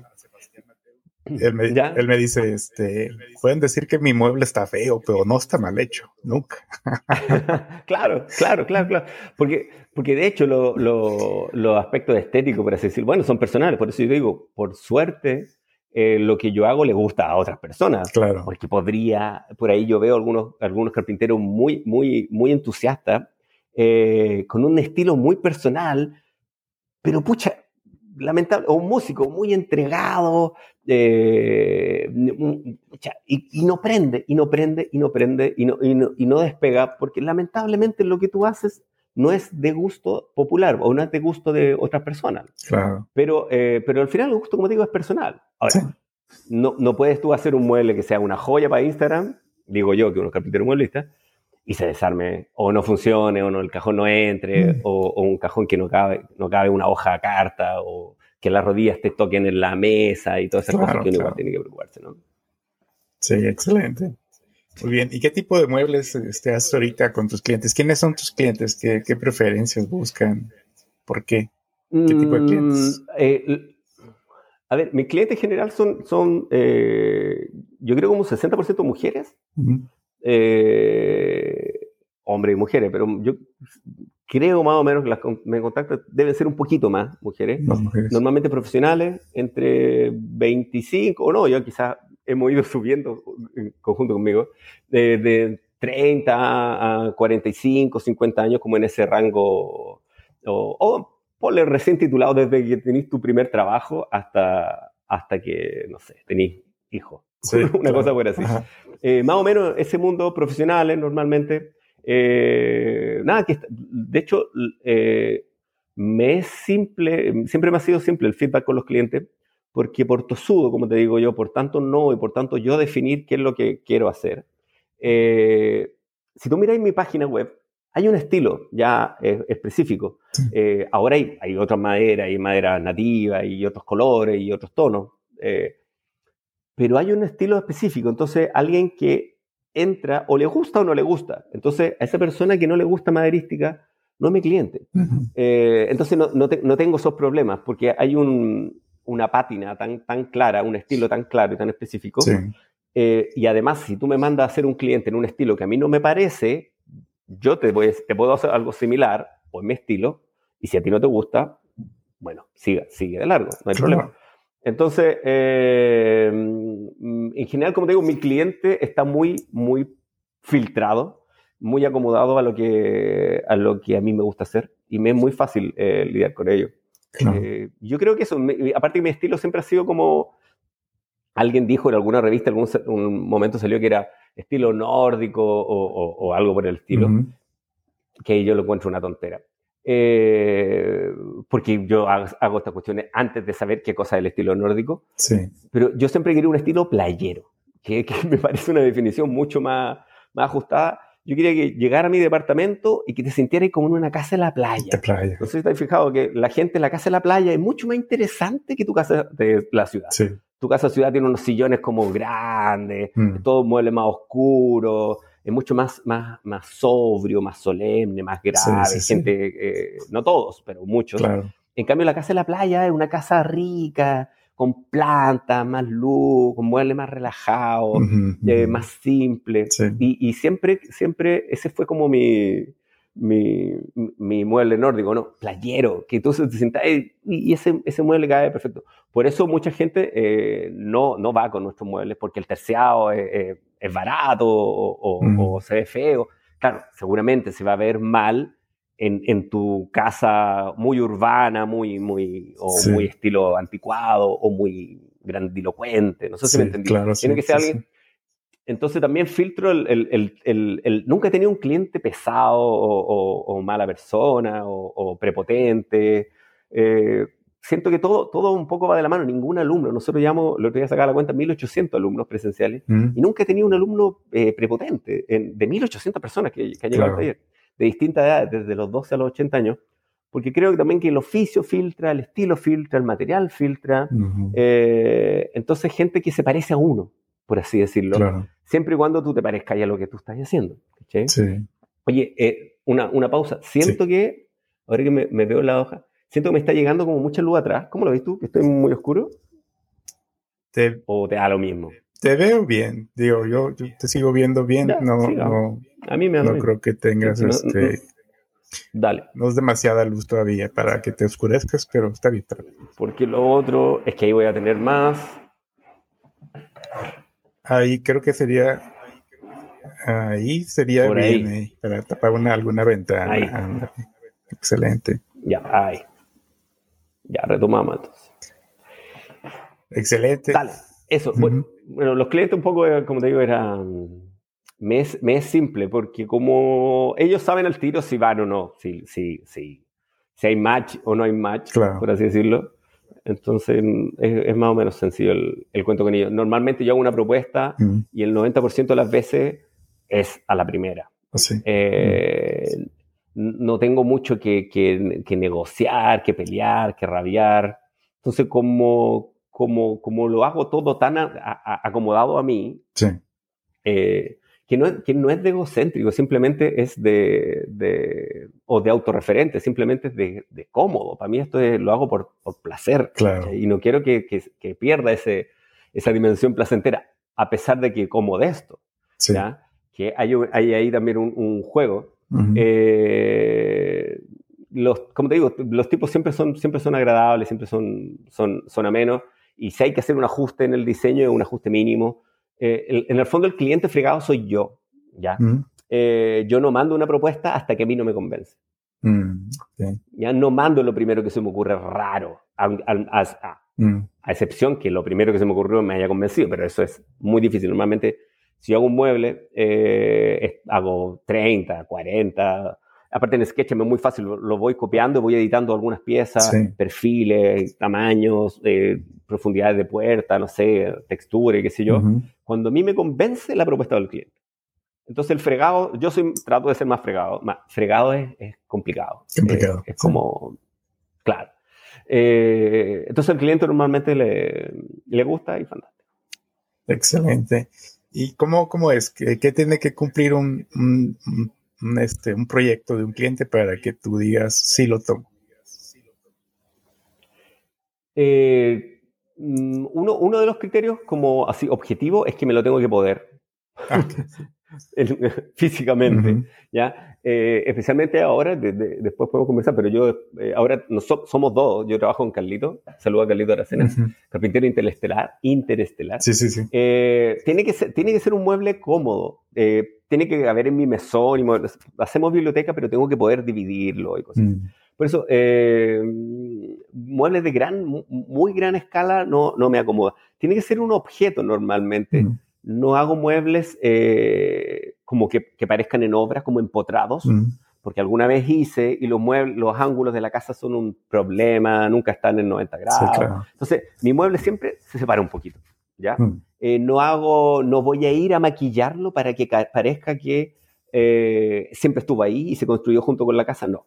Mm. porque no me, no me gusta ese trabajo. Yo soy feliz en mi taller, la instalación no, no me gustan. Mm. Eh, siempre me falta una herramienta, siempre estoy en el suelo, no está mi mesón, no está, no sé si me sí, claro. Eh, no, no, no, ayer instalé unos cajones acá, agachado ahí, no, no sé si es por la edad, pero no, siempre, siempre he sido igual de, complicado. no, no puedo trabajar en el suelo y, y dejar el atornillador en el suelo, recogerlo, no, entonces, eh, tiene que ser un objeto y tiene que ser un objeto de interés en cuanto a objeto. En el fondo, eh, yo necesito lucirme, o, o, ¿cómo lo voy a decir mejor? Para que no, no es, no es tanto como lucirme, pero tiene que tener un interés para mí. Mm. No, no lo hago solo por el dinero que está a cambio, mm. ¿ya? Porque tengo muchos clientes. Entonces, yo siempre digo, yo soy como Brad Pitt. Brad Pitt no va a hacer todas las películas que le ofrezca, ¿no? va a ser una película donde salve al mundo, donde llega a Marte, no sé, ya, donde... Bueno, mis muebles tienen que ser un poco eso, tienen que eh, permitirme eh, mostrarme de lo, mostrar de lo que soy capaz, o por último, que sea interesante que sea entretenido, eh, que, que, me dé gusto sacarle una foto. Por ahí alguna vez me traicioné, llegó una señora, me golpeó la puerta del taller, me pidió un mueble que yo, oh, pero estaba ahí ya cara a cara es difícil decir que no, a mí me cuesta más. Entonces ya, bueno, que si yo hice un mueble que jamás, Carlitos, Carlitos se va a acordar, que jamás le saqué ni le sacaría una foto y fue como, no, no yo no, puedo hacer esto. Eh, porque no y yo creo que ya quedó claro, no es solo por dinero esta, esta cosa. Eh, entonces, claro, un mueble que uno se siente orgulloso y de repente hice un escritorio para la pandemia, me acuerdo, y lo terminé, que me demoré mucho porque fue pandemia entre medio y era un mueble muy complejo y era muy caro, entonces me tenía que quedar muy bien y terminé y dije, lo vi, ¡ay, qué es bueno mi trabajo! ¡ay, que tengo así como eh, es, un lujo lo que tenemos como trabajo los mueblistas. Hay gente que trabaja en la urgencia de un hospital, que trabaja, eh, no sé, tramitando leyes, eh, sacando gente de la cárcel, o no sé, tienen decisiones reales, importantes. Nosotros no pasa nada, si yo me equivoco no pasa nada, una pata no, vale nada, los costos son más económicos, no pasó a llevar a nadie. Entonces, siempre, siempre he entendido que vivir de lo que vivimos, los mueblistas igual es un cierto privilegio, hay, es muy lúdico, eh, es, casi, es, casi un juego esto. Claro. Entonces no hay que, no hay que, y le, remarco mucho al alumno, no hay que checarse mucho, no pasa nada, no hay nada tan grave, y, y me interesa que se mantenga esa, esa, esa relación lúdica con el, con el objeto. Ahora, yo me estreso y cuando me equivoco me agarro la cabeza y todo, porque a todos nos pasa, lógicamente, es pura risa. Eh, pero de todas maneras, te vaya a la casa y no pasa nada, eh, nadie murió, nadie... Exactamente. entonces, por eso digo, la, carpintería es, eso que hace la gente cuando no necesita trabajar, es como el, pasatiempo favorito de los jubilados eh, y qué sé yo. Si tú no necesitas dinero, si no necesitaras dinero, ¿qué haría? Hay mucha gente haría carpintería. Claro. Entonces, eh, creo yo que tiene que ver porque está involucrado por completo, está mentalmente, creativamente, manualmente, físicamente, estamos haciendo esfuerzos, estamos de pie, estamos eh, concentrados, estamos eh, trabajando, como digo, mentalmente y nos sentimos orgullosos del resultado, resolvemos un problema, eh, tu casa se siente mejor después, un cliente me abraza como si yo le estuviera haciendo un favor. Eh, a mí me están pagando por esto, ¿ya? Y además te pagan. Entonces, eh, ¿cómo no hacerlo bien en el fondo? ¿Cómo, no, ¿Cómo no hacerlo bien si, estáis, si sabéis que vivir de esto ya es suficiente? Ya vendrán, digo yo, ya vendrán las colas de Milano, ya vendrán un montón de técnicas que tengo ganas de hacer, pero ahora, y, durante mucho tiempo, vivo de esto. Y eso es lujo, ese es el, el mayor lujo, porque de nuevo, ese, ese, ese cabro que quiere partir de esto, que está encerrado en su casa tratando de hacer con herramientas manuales y técnicas japonesas una escuela de Milano y, no puede dejar su trabajo de contador en una oficina. Porque, claro.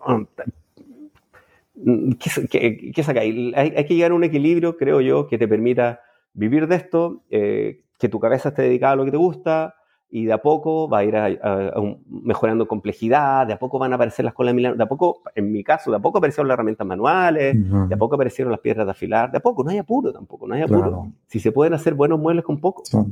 Y esto es gigante, ¿no? no Aparte que como carpintero no nos vamos a jubilar, por así decirlo. Nunca vamos a dejar de hacerlo, nunca va a terminar esto. Eh, nunca no va a haber algo que aprender, no va a haber algo que mejorar. Entonces no vamos a llegar a ningún lado y decir, entonces, eh, el proceso eh, y cada etapa tiene, tiene, su, tiene su gracia y tiene su valor. Sí, sí, totalmente de acuerdo. Como bien dijiste ahorita, ¿no? Tenemos que tratar de centrarnos y, y, reconocer las limitaciones que tenemos, ¿no? Como dijiste, tampoco no puedes encasillarte en las colas de Milano y no, no, no, no emprender tal vez hacer algún mueble hasta que te salgan las colas de Milano. Pues es es traerse uno mismo su progreso, tal vez. ¿no? Claro, claro, y hay mucho que aprender. Igual, ah, la otra vez escuchaba también una entrevista de Israel, a propósito de la, Israel Martínez de la Carrera Escalera, a propósito de la Escuela Milano, una que, le hizo el SEBA, el SEBA Mateo. Eh, y creo que Israel, sí, hace con la Milano, pero tenía una, una, frase que, y yo hago tres o cuatro encastres, y con eso tengo. Mm. Y con eso tengo. Y, puedo hacer muchos muebles con tres o cuatro encastres, que también puede ser. ¿ya? No, no necesitamos y de nuevo, eh, Internet estamos tan bombardeados de tanto estímulo y de, y de el Rainbow Joint, que es una cosa ya, una escuela de Milano en diagonal. Sí, sí, Digo, ¿para qué? Claro. o sea, sí, sí como una proeza, pero de nuevo, eh, ¿A quién le estáis, a quién le hablando? No, no se estresen, no, no hay que estresarse por eso. Fantástico que alguien tenga el tiempo y, el, y, el, y la dedicación para hacer eso. Eh, pero como digo, ya lujo, ya privilegio es vivir de esto. De esto que tú, sea, tu, sea tu preocupación, tu oficio, tu hacer. Fantástico. Claro, sí. Fíjate, y también me, me, estás haciendo acordarme de varios, ¿no? Este, precisamente Germán él también me comentaba eso, ¿no? De que puedes hacer una cola de Milano de una manera que casi nadie puede hacer y tomarle una foto y ponerla en Instagram o en alguna red social. Pero bueno, la, la cola de Milano debe de tener una función. O sea, no te debes de centrar en la cola de Milano, sino en el, en el mueble, en la totalidad. Exacto. Muy interesante también. Exacto. Exacto, por eso, por eso digo la, la, analogía musical. Yo soy músico aficionado y de hecho se ve una guitarra. Sí, sí, sí. Eh, me, me, causa mucho sentido porque, de nuevo, la cola de Milano es como una escala menor armónica, mixolidia, no sé, en tu guitarra, cualquier cosa. Eh, una, es una, un aspecto técnico. Eh, pero tú tienes que ponerlo en función de una canción, en función de un mueble. Eh, por ahí yo digo, hay muchos juntapalos en internet que son tipos que hacen esto, todo el día hacen esto. Hay muchas maneras de hacer esto. Pero eso es un juntapalos, no, no es un carpintero mueblista. Eh, y esa técnica y la manera en que lo resuelve no aplica en un contexto de un cajón, por ejemplo, en que tenéis cuatro esquinas. Mm. Y ya la herramienta que usaste no te cabe porque quizás hiciste el corte en el engleador y cómo lo vas a poner vertical. No sé si me entendí siempre eh, que, aparece el contexto, eh, o, mejor dicho, eh, mucha de la información que está ahí carece de contexto, carece de cliente, carece de plazo, y solo distorsiona la percepción que tenemos del oficio. Hasta antes de los influencers o hasta antes de Internet, todo carpintero se debió a un cliente y todo mueble se explicó y toda técnica se explicó porque tenía sentido en un mueble que iba a ser juzgado en el tiempo por un cliente mirándolo por todos lados, parándose encima probablemente durante años y años. Y por eso tú entendís por qué las cosas se hacen como se hacen. Sí. Pero ahora es un show esto, eh, o sea, en paralelo, no es que la carpintería molista sigue siendo un, tema interesante, pero en paralelo hay un show que está bien, que es el de la carpintería en cuanto a show, eh, y se permiten licencias que no te podís permitir tú, porque mientras el video sea entretenido, mientras tenga más likes, se viralice más, o yo digo, la sierra de banco con los discos hasta acá arriba, nunca las medidas de protección, pues seguramente si fuera así de fome o de, precavido, tu, video se viraliza. Claro. Entonces, eh, yo digo, aprender carpintería viendo, solo viendo YouTube, es como aprender de relaciones de pareja viendo teleseries venezolanas, o viendo porno, o viendo porno, ¿cachai? No es, no es así, no te va a ir bien, la vida no es así. Entonces, el oficio implica no solo tips, eh, método, proceso, anticipar cosas, adelantar cosas. Mucho de tu trabajo como carpintero, la diferencia entre alguien con experiencia y sin experiencia, no es tanto la técnica en sí misma, sino que la capacidad de anticipar etapas del proceso y por lo tanto tomar decisiones en función de esa otra etapa o en función de la herramienta con la que voy a ejecutar la técnica me, me impide hacerlo de tal manera y por lo tanto tengo que construir esta pieza como una al principio y partirla después. Y no haberla partido al principio y después tratar de trabajar. No sé si me sí, sí, sí, claro. Y eso no está, no está en YouTube, no, no, no, o en cualquier eh, mundo de Internet. Esto es tips, tips, tips, tips. Y a mí me dice, oye, tírate un tip, tírate un tip. Eh, el, el, tema es que es un poco, mucho más que eso. Y por eso igual, de nuevo, eh, defiendo un poco el, tema de los cursos, que un curso ya es un contexto. Partimos de cero, eh, vemos todo el proceso, las etapas posteriores se explican por las anteriores, decisiones de diseño, decisiones de... se explican por el tamaño del material, por las herramientas que vamos a utilizar. Eh, hay un contexto en que tienen sentido las uniones, independiente cuál, cuál sea. Claro. Sí, seguro, totalmente de acuerdo. Gracias por compartir eso, Patricio. Eh, platícame un poquito, ahorita que estábamos hablando ya de maderística, eh, ¿cómo, ha sido ¿Cómo ha sido llevar esta pasión tuya por, por crear, por resolver, a volverla un negocio? Em, sí, como te, como te decía, importante para mí, o lo bueno, es que yo soy malo para los negocios. Mm. A mí lo que me ha resultado es ser coherente y ser eh, no traicionarme, ya no hacer lo que no quiero, no decir lo que no quiero, no eh, vestir como no quiero, no construir lo que no quiero. Y eso, afortunadamente, me ha dado buenos frutos. ¿ya? Eh, y por lo tanto, y hace rato, eh, hace tiempo, por lo tanto, con mayor razón, jamás diré lo que no creo, jamás apareceré publicitando una marca de, una marca de una herramienta que no uso o que considero mala, o jamás eh, me vestiré de una manera que no, o, hablaré de una Yo soy así en mis cursos, soy así en los live, donde sea. y, y lo bueno es que eso me ha permitido vivir de esto y por lo tanto, con mayor razón, menos lo hago, porque de alguna manera eh, me resultó que se acomodara a mí. Entonces, eh, retomando, retomando la pregunta, me ha sido simple, eh, porque he entendido que en esa misma simpleza estaba la, estaba la, la posibilidad de vivir de esto, mm. ¿ya? Y no en la sobrecomplicación. Y yo tiendo a, a complicar mucho. Entonces, tengo que, tengo que distinguir las cosas importantes de lo que en realidad es lo mismo. Eh, el cajón para el cliente no se va a desarmar y no se va a desarmar, está entarugado, está encastrado, eh, no se va a desarmar. En algún momento va a ir la cola de Milán, en algún momento. Mm. ¿ya? ya llegará esa etapa, ya llegará ese, es un problema del partido del futuro. Por ahora, el cajón está bien resuelto de todas maneras y con eso, con, y con eso me, me, quedo tranquilo. Entonces, eh, me ha sido simple y me ha ayudado mucho el tema de, la, de los cursos. Sí.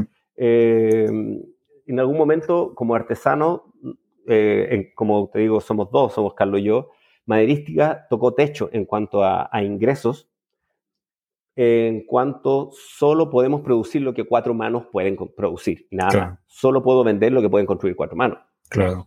Uno de al poco puede ir subiendo su hora de trabajo, pero nunca te puedes saltar, dar un salto. Entonces, en algún momento con Carlitos producíamos una cantidad de muebles o, podíamos vender una cantidad de dinero estándar en muebles al mes y estábamos bien, y estábamos súper bien. Eh, no súper bien, pero vivíamos tranquilo, como te digo. Eh, y vinieron los cursos a complementar eso y nos ayudó harto. La verdad, yo creo, por eso ahora también hay un, hay un, hay un boom de... No hay carpintero que no haga cursos, casi. Porque como artesano no es fácil tampoco vivir solo de tus manos y cuando todos los independientes, artesanos independientes, cuando estoy de vacaciones no estoy ganando nada. Cuando estoy en mi casa no estoy ganando nada, porque yo gano si sudo. Si no sudo, no gano. Claro. Eh, y, el, y el curso te permite eh, ya no llegar a un cliente, sino en nuestro caso son cuatro alumnos, llegar a cuatro. Y eso nos permitió tener un ingreso eh, hora mucho mayor que el de mueble, porque el mueble es uno a uno, ya un cliente, un mueble, un carpintero. Claro. Y ahí llegamos a cuatro. Eh, entonces, eh, eh, esa, esta idea que surgió de los mismos seguidores de por qué no hacen clase, por qué no hacen clase, por qué no hacen clase, vino a, a, complementar nuestro ingreso y a complementar nuestros intereses también, porque de verdad que mm, notamos ahí que era súper interesante, era súper entretenido hacer clases, tanto como conversar contigo, porque en el fondo estamos, me, me, están pagando para hablar de lo que me gusta, mm. ¿ya? Y para enseñar lo que me interesa. Y, y, mi papá es profesor, pero mi papá era profesor de colegio. Es decir, le enseñas cosas a alguien que no quiere estar ahí, que su papá le pagó para estar ahí, pero quiere irse, quiere estar afuera, quiere salir a recreo, salir a jugar, tiene otro interés. Entonces, es, una pedagogía súper ruda. Tengo muchos alumnos que son profesores, llevan tres años en la pedagogía y no quieren ser profesores porque estudiar algo que, profesores de filosofía, profesores de lengua, lo que sea, estudiar algo que te interesa y tratar de enseñárselo a alguien que no le interesa saberlo. Ahora, está el trabajo del profesor de cómo volver esto más interesante, pero toda la institucionalidad no te está ayudando mucho en eso. En cambio, uno es el otro privilegio de enseñar cosas a gente que pagó por estar ahí y que lo único que quiere es escuchar todo lo que tú Exactamente. Entonces, eh, hay un feedback maravilloso con el que uno se vuelve como adicto, que le vaya a enseñar una cosa y esto se hace así, y tú lo miráis y sabéis que en ese minuto tiene que haber una chispita en sus ojos, porque le estáis como abriendo ventanas mentales. Y a veces no pasa, pero el 90% de las que hay un, hay un despertar y uno se vuelve adicto a ese feedback y no te guardáis nada. Nosotros normalmente no nos guardamos nada, contamos todo porque también sabemos que no vivimos de esto porque monopolizamos un conocimiento críptico, ¿cachai? No, usamos técnicas muy sencillas. Pero quizá nuestro enfoque, nuestra manera, nuestros métodos son los que eh, resultan eficientes o interesantes. Y es genial, y yo soy un tipo más bien eh, retraído en, en, la vida social normal. Si tú me invitas a una fiesta y yo no conozco a nadie, no voy a ir ni a palo. Eh, pero eh, al principio mis primeros alumnos eran como, oh, ¿y cómo hacer estas personas? ¿Qué sé yo? ¿Y quiénes serán? ¿Cómo, ¿Y cómo le enseño? Y nada, desde el primer día, eh, siempre, siempre buen feedback. Y como te digo, nos, sentimos, nos empezamos a sentir muy cómodos haciéndolo y empezamos a aprender mucho enseñando, porque una cosa es saber hacer algo y otra cosa es ser capaz de explicarlo. Claro. yo a veces a los alumnos también le hago, oye, explícale a tu compañero, porque una cosa es entender una instrucción y lo otro es ser capaz de explicarla. Y ahí empezáis a masticar ese conocimiento y sistematizarlo, llevarlo a palabra, y si el otro no lo logra, que es algo que nos pasó mucho, yo le digo, ya, esto se enterugarse es así, agarra el taladro y perfora, le quedó chueco. Bueno, y yo estoy ahí, entonces no basta esa instrucción para conseguir el resultado. Tengo que generar otra instrucción y otra instrucción y otra instrucción y otro, otro enfoque para conseguir el buen resultado. Entonces, de alguna manera, eh, yo aprendí a enseñar enseñando y yo creo que el éxito que tuvieron los cursos online, que vinieron bastante después, tiene que ver con que pasaron cientos de personas por mi taller a las que yo traté de enseñarle algo eh, todo todas las semanas, cientos de personas distintas, con distintas maneras, distintos enfoques, y yo tuve que construir un discurso y una aproximación a la técnica que respetara esa, esa diversidad y que corrigiera el hombro, el codo, la manera en que te paráis, porque si no hacíais todo eso, el hoyo seguía quedando chueco. Aquí. No basta con que te diga perfora derechito o hazlo con cuidado. Mm. No, tiene que ser más específico. Entonces, eh, bueno, como te digo, empezamos a, entender esto y a meternos en el mundo de la pedagogía y eso evidentemente complementó mi, los ingresos como mueblista, aunque de todas maneras nosotros siempre hemos sido mueblistas de lunes a jueves. Y viernes y sábado eh, hacemos las clases con Carlito, nos vamos turnando. Sí. Entonces, de lunes a jueves hacemos los muebles y, y, y, una menor porción del tiempo estamos dedicados a las clases que son agotadosísimas para uno como, como profesor, porque está ahí con cuatro tipos ahí, cada uno en lo suyo. Eh, es muy cansador, pero como te digo, es muy enriquecedor mm. y de ahí eh, enganché con esta, con esta otra beta mía de pedagógica, ¿ya? Que, que gracias de nuevo, por suerte ha enganchado, por suerte hay gente que ha, que, ha conectado con esa manera de, explicar y estamos hablando. Excelente. Muy bien, ¿no? Felicidades, Patricio. Felicidades a ti, a Carlos, este, por, por esta iniciativa que sin duda suma muchísimo a esta comunidad de carpintería en América Latina o de habla hispana, ¿no? Que, nos hace falta también tener este, porque hay mucho, y me sumo, ¿no? Yo creo como cualquier persona que, que esté iniciando en la carpintería, como bien comentaste ahorita, pues YouTube, siempre hemos he platicado aquí en, en, diferentes episodios del podcast, pues hay, hay, información buena, hay información mala y, y, hay que tratar de separarla, ¿no? O saber cuál es cuál, cuál es la buena, cuál es la mala, porque no todo en YouTube es, es como, como que ayudar, ¿no? Te puede confundir muchísimo. Claro. Entonces, felicidades por, por, todo esto. Te, te, felicito. Claro, gracias.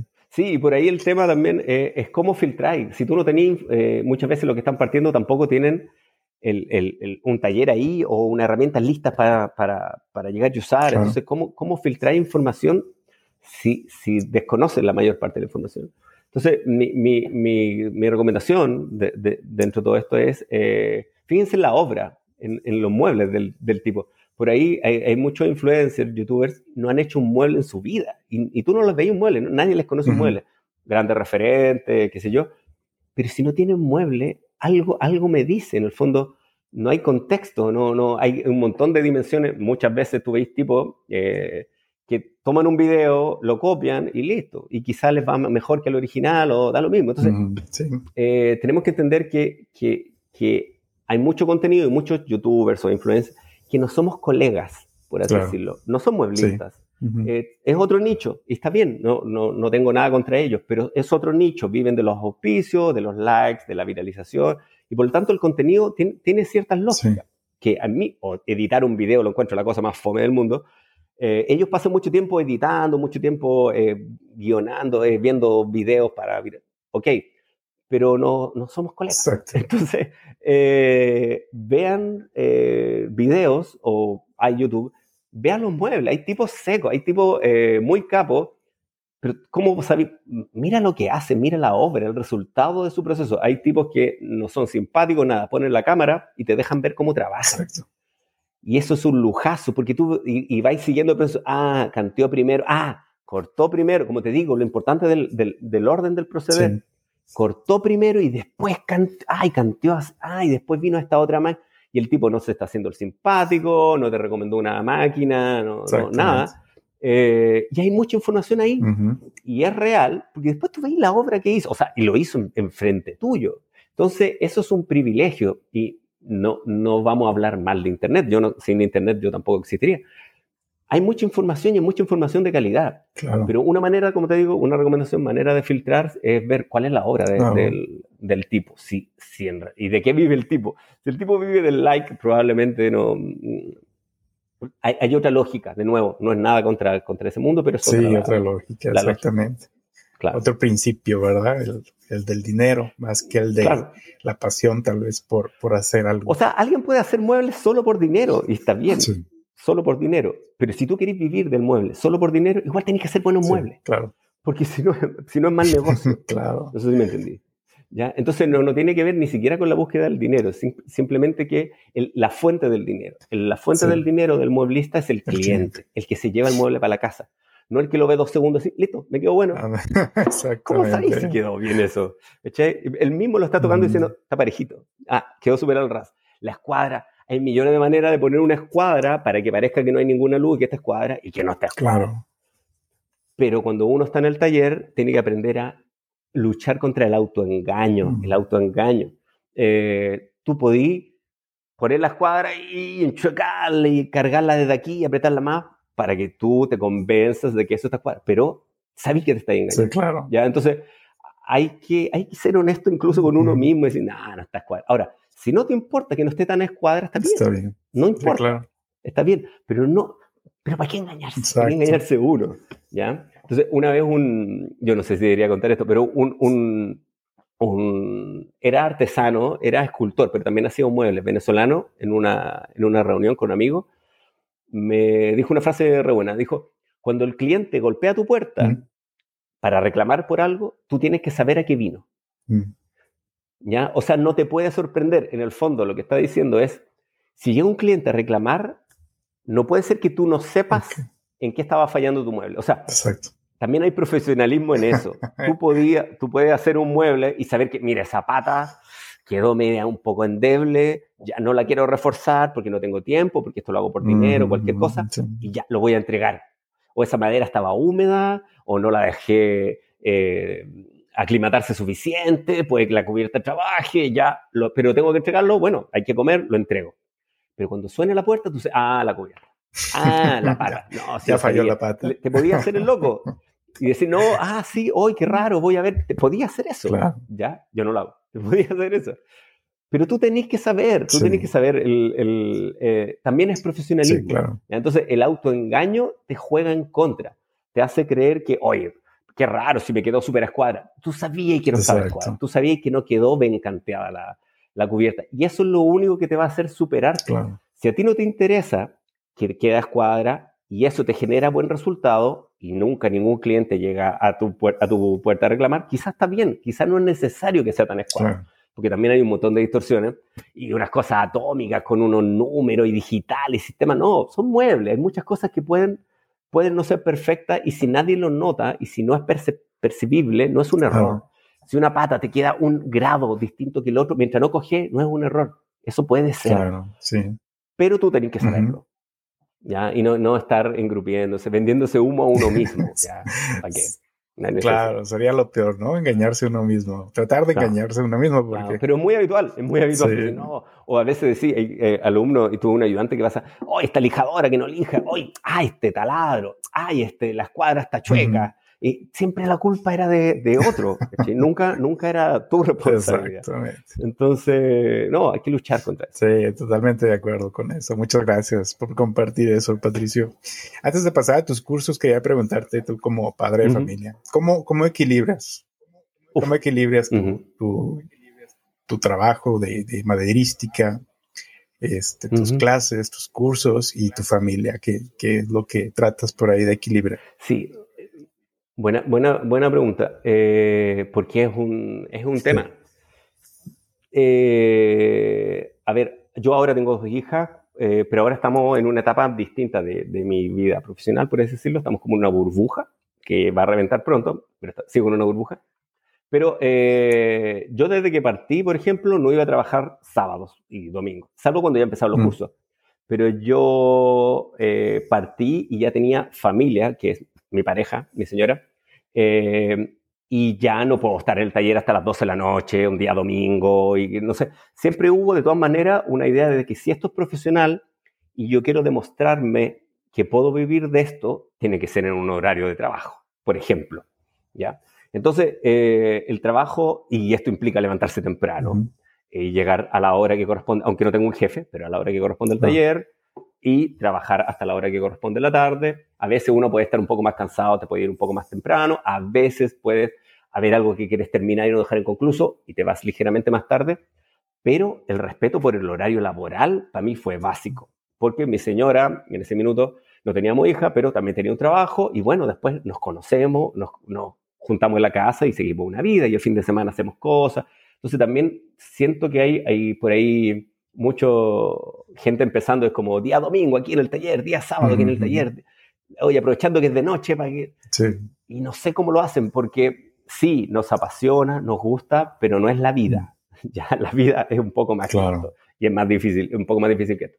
Después vinieron eh, nuestra hija, primera hija, y yo me tomé, por ejemplo, yo me tomé postnatal eh, voluntario, estuve, eh, tomé a mi hija a los ocho meses cuando mi señora ya tenía que volver a, a su trabajo y bueno, yo me quedé con ella voluntariamente hasta eh, el año y algo, que ya pudo ir al, a la sala cuna, al jardín. Eh, entonces también, me, también hay que entender que uno tiene que hacer esas cosas. O sea, no es que hay que entender, pero a mí, me, a mí me, ha, me ha funcionado así. Hay que hacerse estas pausas y en esa época yo trabajaba, eh, llegaba mi señor a su trabajo y yo iba a adelantar algo al taller en cierto horario, eh, pero, pero hay que, es, es un malabarismo esta cosa, ya no es, no es fácil pero siempre respetando el tema de que igual es solo tu trabajo, ¿ya? Tiene que ser suficientemente productivo en horario laboral. Eso lo hace un trabajo, ¿ya? Si no es una tortura o si no es una otro. Si no te da, si no es suficientemente productivo en un horario laboral sensato, vaya a pasar a llevar a alguien.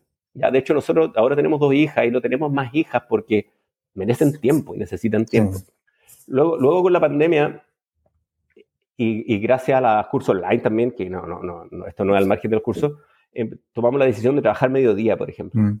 Y en las mañanas trabajo y en la tarde eh, con las hijas. O ir turnándose. Eh, a veces una tarde puedo yo trabajar, o un día puedo trabajar yo el día completo y al otro día me toca solo la mañana, porque las niñas están en el colegio, en el jardín en la mañana, y en la tarde le toca a mi señor y así nos vamos turnando. Entonces, es un malabarismo desquiciante, eh, pero es necesario, es necesario eh, porque de todas maneras yo lo que estoy tratando de, de, demostrarme es que se puede vivir del oficio, se puede vivir del ejercicio del oficio. Eh, porque, y, y, por lo tanto tengo que desarrollar un oficio del que pueda vivir. Claro. ¿Ya? Y tiene que estar en, en, equilibrio. No puedo desarrollar técnicas que me demoren tanto para muebles que jamás nadie va a comprar o que bla, bla, bla. Eh, y ese, y ese, de nuevo, ese es mi lujo, eh, el, el, equilibrio. En algún momento cuando, cuando tenía eh, mi departamento y tenía una guagua que se dice, lo tengo todo, yo tengo que cuidar esto, cuidar esto, porque me importa mi hija, me importa mi señora, me importa mi vida, me importa mi departamento y me importa mi trabajo. Y hay que hacer, eh, convivir todo. Por ahí uno escucha de, de repente algunos tipos, o no sé, o algún referente, y tú, no, o por ejemplo Germán, Germán renunció, con, con todo respeto, a su, su decisión, con su señora decidieron no tener hijos, ¿ya? Que también es un camino. Y, yo digo, pucha, de más, de más, de más tú veis el avance y tú veis el tiempo y la dedicación eh, que, le pone a su cuento y digo, de más, no, estoy juzgando su decisión, pero lo entiendo y hay un contexto que lo explica. Por eso es importante el espacio que abrís tú, porque los muebles, incluso, o Germán Peraire o Israel Martínez, la obra se explica al conocer al autor, ¿ya? Tú no puedes tratar de ser Israel el Martínez. ¿Para qué? seguramente su vida es muy distinta a la, tuya. De hecho, Israel siempre lo comenta. Eh, tiene el privilegio de tener su señora cierto trabajo, que anda bien, y él trabaja con otro ritmo y a otra velocidad, y tiene otra responsabilidad, otras responsabilidades. Y en ese contexto, él desarrolla lo que desarrolla. entonces tenemos que saber también eh, cada uno ver cuál es ese contexto y qué es lo que somos capaces de desarrollar y estrujarnos en el espacio que nos queda de alguna manera. De, y, yo jamás voy a ser como Germán Peraire. este tipo hace un trabajo de joyería, de búsqueda, de, investigación. Eh, tú escuchás a Germán y el tipo trabaja de lunes a domingo, ¿cierto? Dice, él, trabaja de lunes a viernes y el fin de semana hace, hace sus clases y, y, yo no sé si hace otra cosa, y, está bien y lo apasiona, y el tipo es un real aporte a la disciplina. Eh, yo me siento parte de, de, de, de, este universo, pero ojo, hay otros, hay otros enfoques. Hay un enfoque que es, digo yo, el de ejercer el oficio. Ejerzamos, mira, ejerzamos el oficio. ¿Cachai? Veamos, aprendamos una carpintería de la que se puede vivir, de la que se puede comer, que se puede hacer muebles. Eh, seguramente no van a tener técnicas del siglo XVII, no, porque, porque yo me, me, voy a otra área, eh, pero lo, lo, podemos ejercer. Entonces, eh, como te decía, mi tema, o para mí esto es como, como equilibrar todo esto, todas estas variables, el material, y, agregamos más variables, el material, el, porcentaje de humedad, tu herramienta, tu conocimiento, tus hijas, su colegio, tu señora, el almuerzo, el aseo, todo, todo, todo, todo, y no es, y, lo comparto y lo comento, porque de nuevo, si no te quedáis con una visión, tú, desde tu casa mirando a la estrella, que son unos rockstar y que cómo lo hacen y que cómo lo logran, bueno, lo logran porque tienen ciertos contextos que lo explican. Sí, claro. ¿Ya? Y si tu contexto es distinto, bueno, quizás tu, tu, tu referente, tu enfoque debe ser distinto.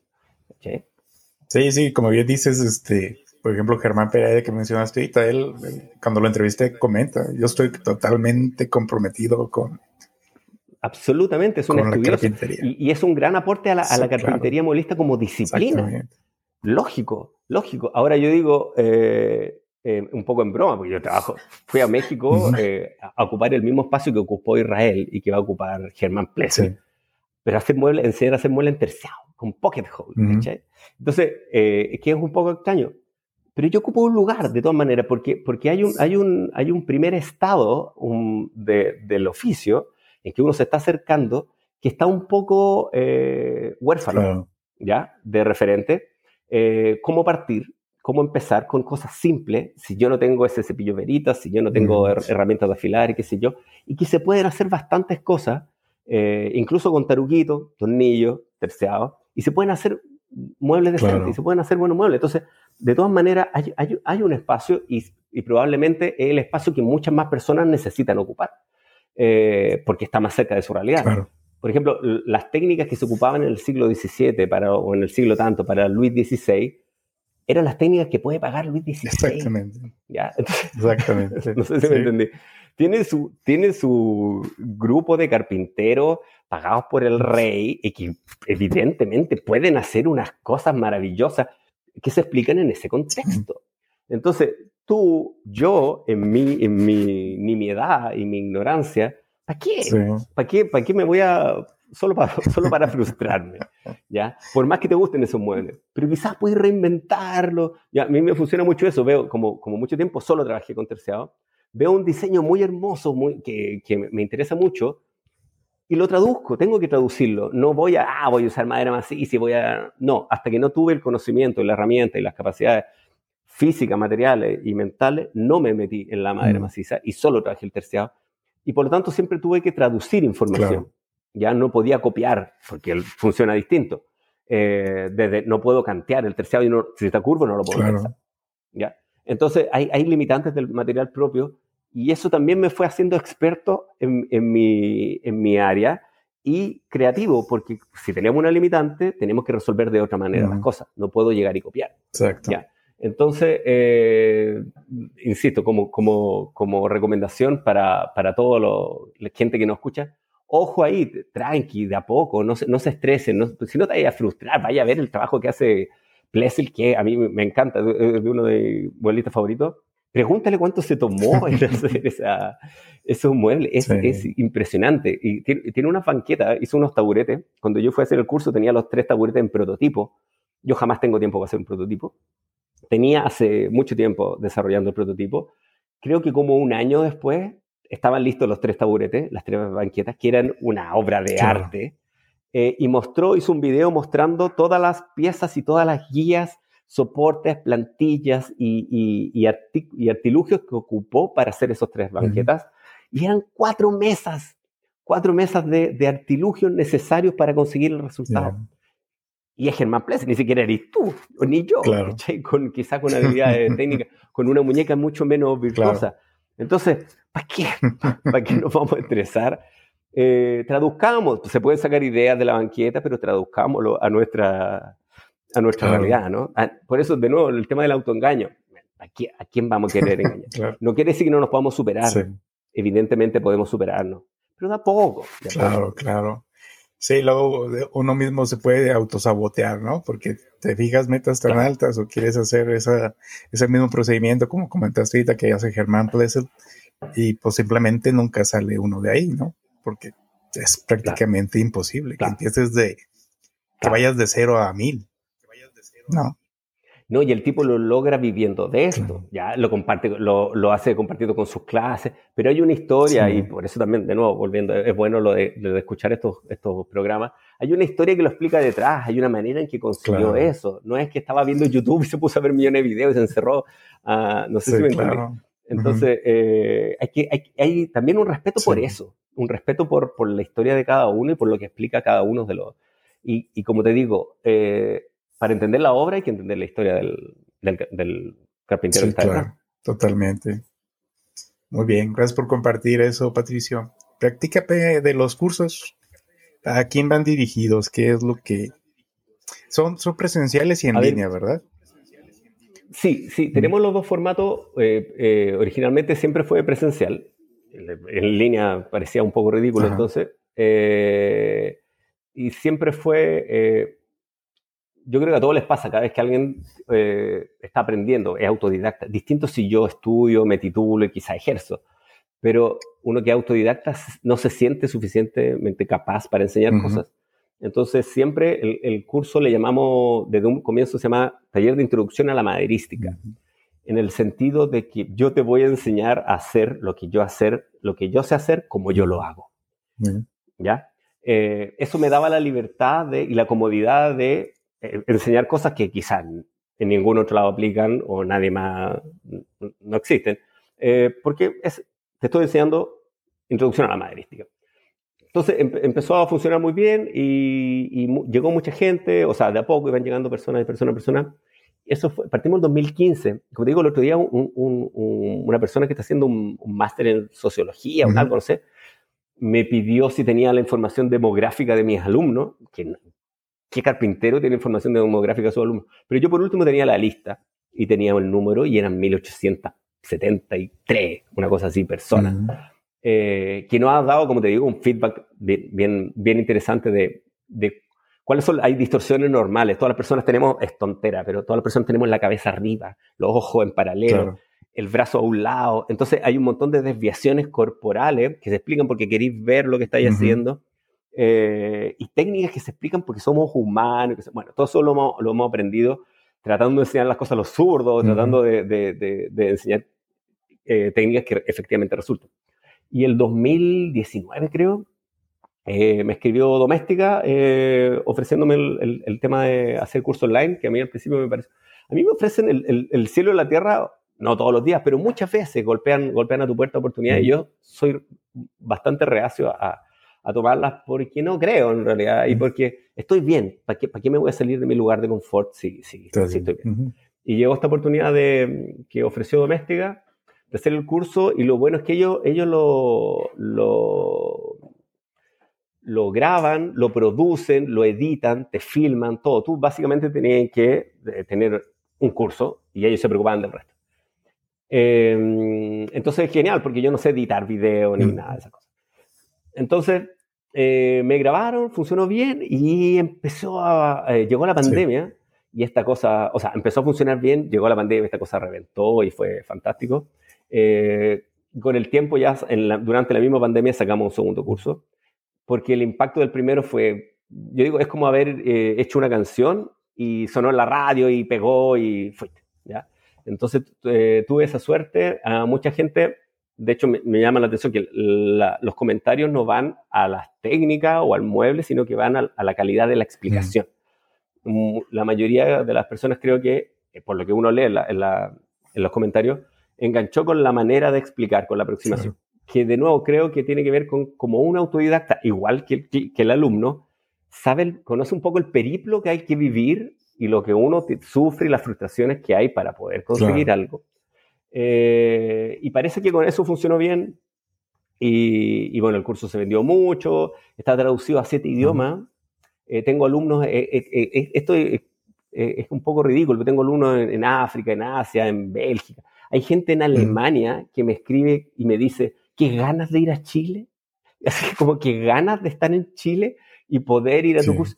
Y yo, digo, pero, o sea, a lo que voy, que el, por ahí pegó bien no solo en donde faltaba, sino que en países que tienen todo, como ese tipo no va a poder conseguir algo de calidad. Uno que tiene esa, esa visión desde Latinoamérica, ¿no? Eh, al, rápidamente se, se, dobló al inglés, o sea, hay un tipo que dijo todo lo que yo dije, pero en inglés, que graciosísimo. Y luego salió el segundo curso y el impacto fue el, fue el mm. mismo. Entonces, eso me, me posicionó, me dio una presencia global. Eh, por eso explica que yo haya ido a México a, hacer clase ahora. Eh, de nuevo, no fue, no fue algo que yo busqué. por ahí comentaba yo en la foto, antes de subirme el avión a México, oye, me voy a hacer clase a México, pero que no, no, quiero que crean que para mí esto es normal. Así como, no, yo soy un gran persona, ando por el mundo haciendo... No, esto no es normal para nadie. No es normal que un tipo salga de su país y vaya a otro a hacer clases, menos, de nuevo, no es algo que uno anda buscando. Y, y, y, me preocupé de enfatizar también el, el, el, hecho de que, ojo, yo cuando me metí a esto, no era para andar por el mundo haciendo clases. ¿ya? No era para reventarla en un curso online, no era, no, yo me metí a esto porque sabía que, como te decía al principio, pensé que no podía ser feliz sin necesitar mucho dinero y por lo tanto podía dedicarme a la mueblería, que no es donde está el dinero en la vida. Eh, y bueno, una cosa llevó a otra y bueno, ha, resultado bien, pero no es el motor. ¿ya? Y si tú, eh, de nuevo, para la nueva generación, si tú pretendes dedicarte a la mueblería para el día de mañana ir a hacer clase a México donde Manolo. No, yo creo que no, no, no, no, no va por ahí, no va a funcionar. Entonces, creció este, este monstruo que es los cursos online, que tuvieron muy, muy buena recepción, muy buena recepción. Eh, y nada, eso me incluso me cambió la vida. Yo decidimos venirnos a vivir al sur. Ya hay un ingreso que no depende de mi sudor. Lo que te comentaba como artesano, si no sudas, no ganas. Bueno, ahora tengo un, ingreso que es pequeñito, gota a gota, pero va sumando. Eh, y me permite trabajar de nuevo mejor mis tiempos, eh, dedicarle más tiempo a las mm. hijas, eh, nos vinimos a vivir a un lugar más tranquilo, necesito menos clientes probablemente. entonces eso, la dimensión pedagógica en este minuto se volvió incluso más importante que la, que la mueblista, o quizás soy mejor profesor que, que mueblista, no, lo sé. Pero, pero funcionó, funcionó bien y, y, me gusta, hay algo que me entretiene y creo que eso también se proyecta, porque de repente tuve ahí un, tutorial de alguien fome y decís, una, como, como en el colegio, como en la universidad, que un, viejo pasando diapositivas, así, el árbol, el, árbol crece y oh, me quiero matar. Porque eh, no, no, no, disfruta no, no, y no tiene conectado. Yo creo que la, la, una de las virtudes también de, de, los cursos de nosotros es que tenemos conectada la información, que lo que te estoy explicando ahora lo vais a entender, sirve después, ¿ya? Y todo, todo tiene una dimensión muy práctica, no hay teoría, como digo, no hay nada de la, exclusivamente teórico que yo te pueda enseñar porque no me interesaría. Si no, si no tiene una, un, un, un, pie en la realidad, ¿para qué? ¿Para qué? ¿Ya? Entonces no te voy a estar rellenando con eso. Entonces, eh, ha funcionado súper bien. los cursos ahora se doméstica, los maneja solo. Yo me meto al foro de vez en cuando y seguimos con nuestros cursos presenciales. Eh, vamos cambiando el proyecto de vez en cuando. Tenemos alumnos que se han repetido cinco veces el curso. Nosotros tenemos, antes teníamos dos niveles, ahora tenemos tres. Eh, y tú puedes ir avanzando.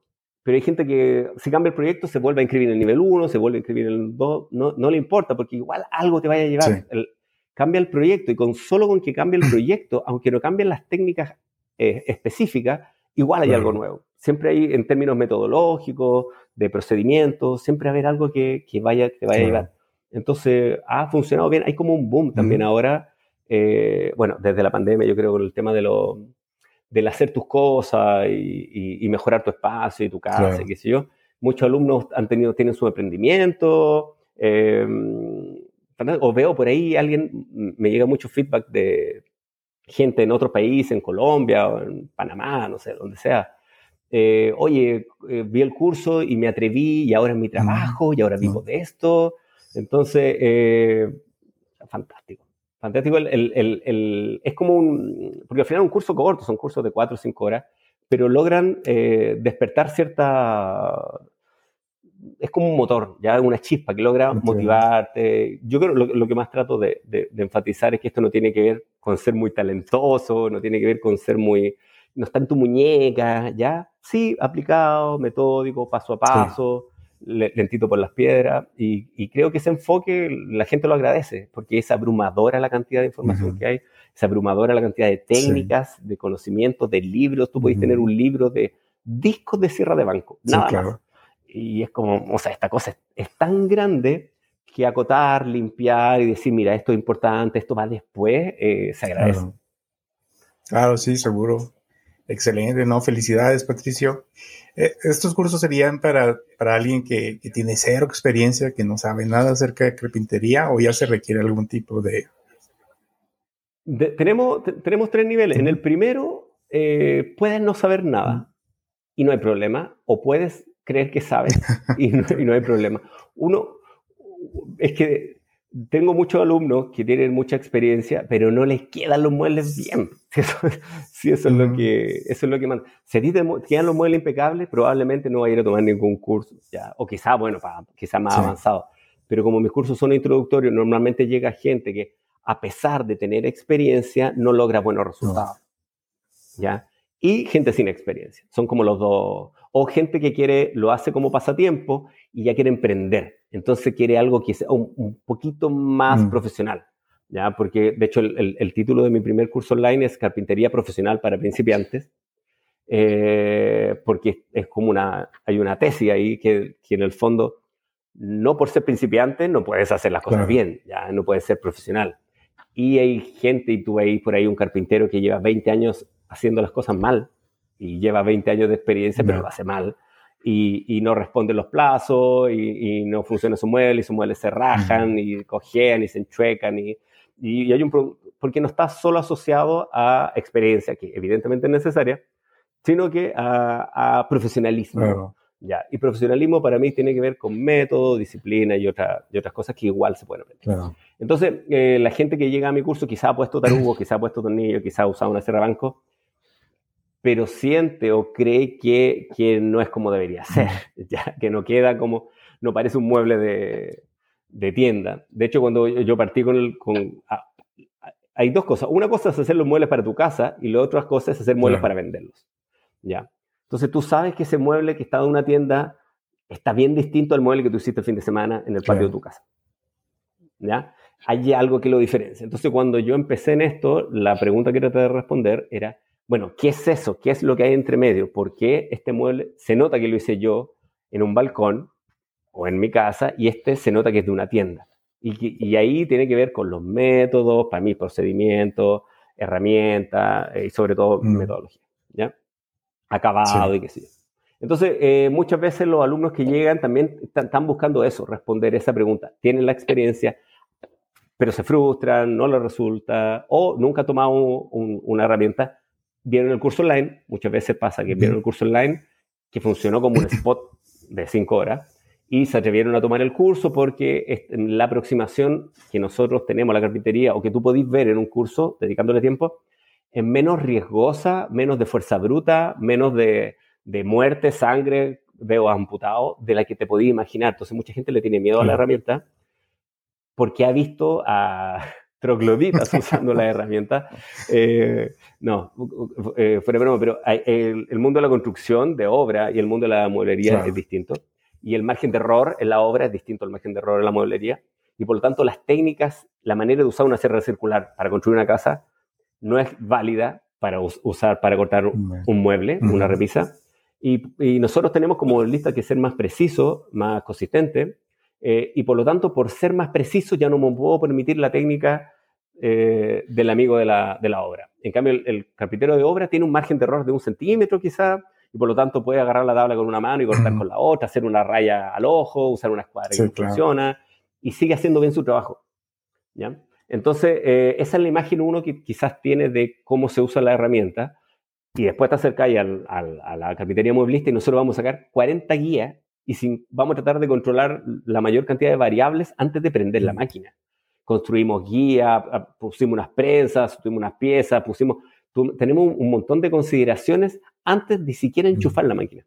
Y cuando ya prendemos la máquina, ya más o menos tenemos controlada el 90%, el 95% de las cosas que pueden pasar. Y por lo tanto es mucho más tranquilo. Pero nosotros lo hacemos no porque tenemos eh, somos segurines porque queremos, no andamos con casco, y no, no, es una oda a la seguridad, sino que la, la precisión necesariamente lleva a la seguridad.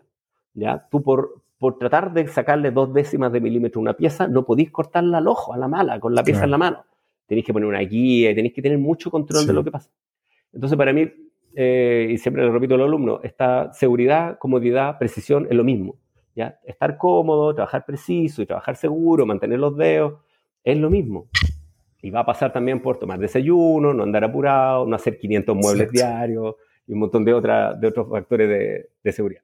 Entonces, como te digo, en, en, esta, con esa aproximación al oficio, que se ve, por ejemplo, en un curso online, la gente engancha, ¿sí? se, se atreve, se permite, se construye el mesoncito que yo les propongo, empiezan a usar las herramientas de la manera que uno las propone, porque siente que es mucho más tranquilo y mucho más seguro, en, en, todo sentido de la palabra, eh, que, la imagen que tienen de un tipo rudo cortando palos, claro, sí, sí, al hombro. Entonces, eh, ese es más o menos el, el, público que llegue, más o menos el enfoque que le damos a esto. Excelente.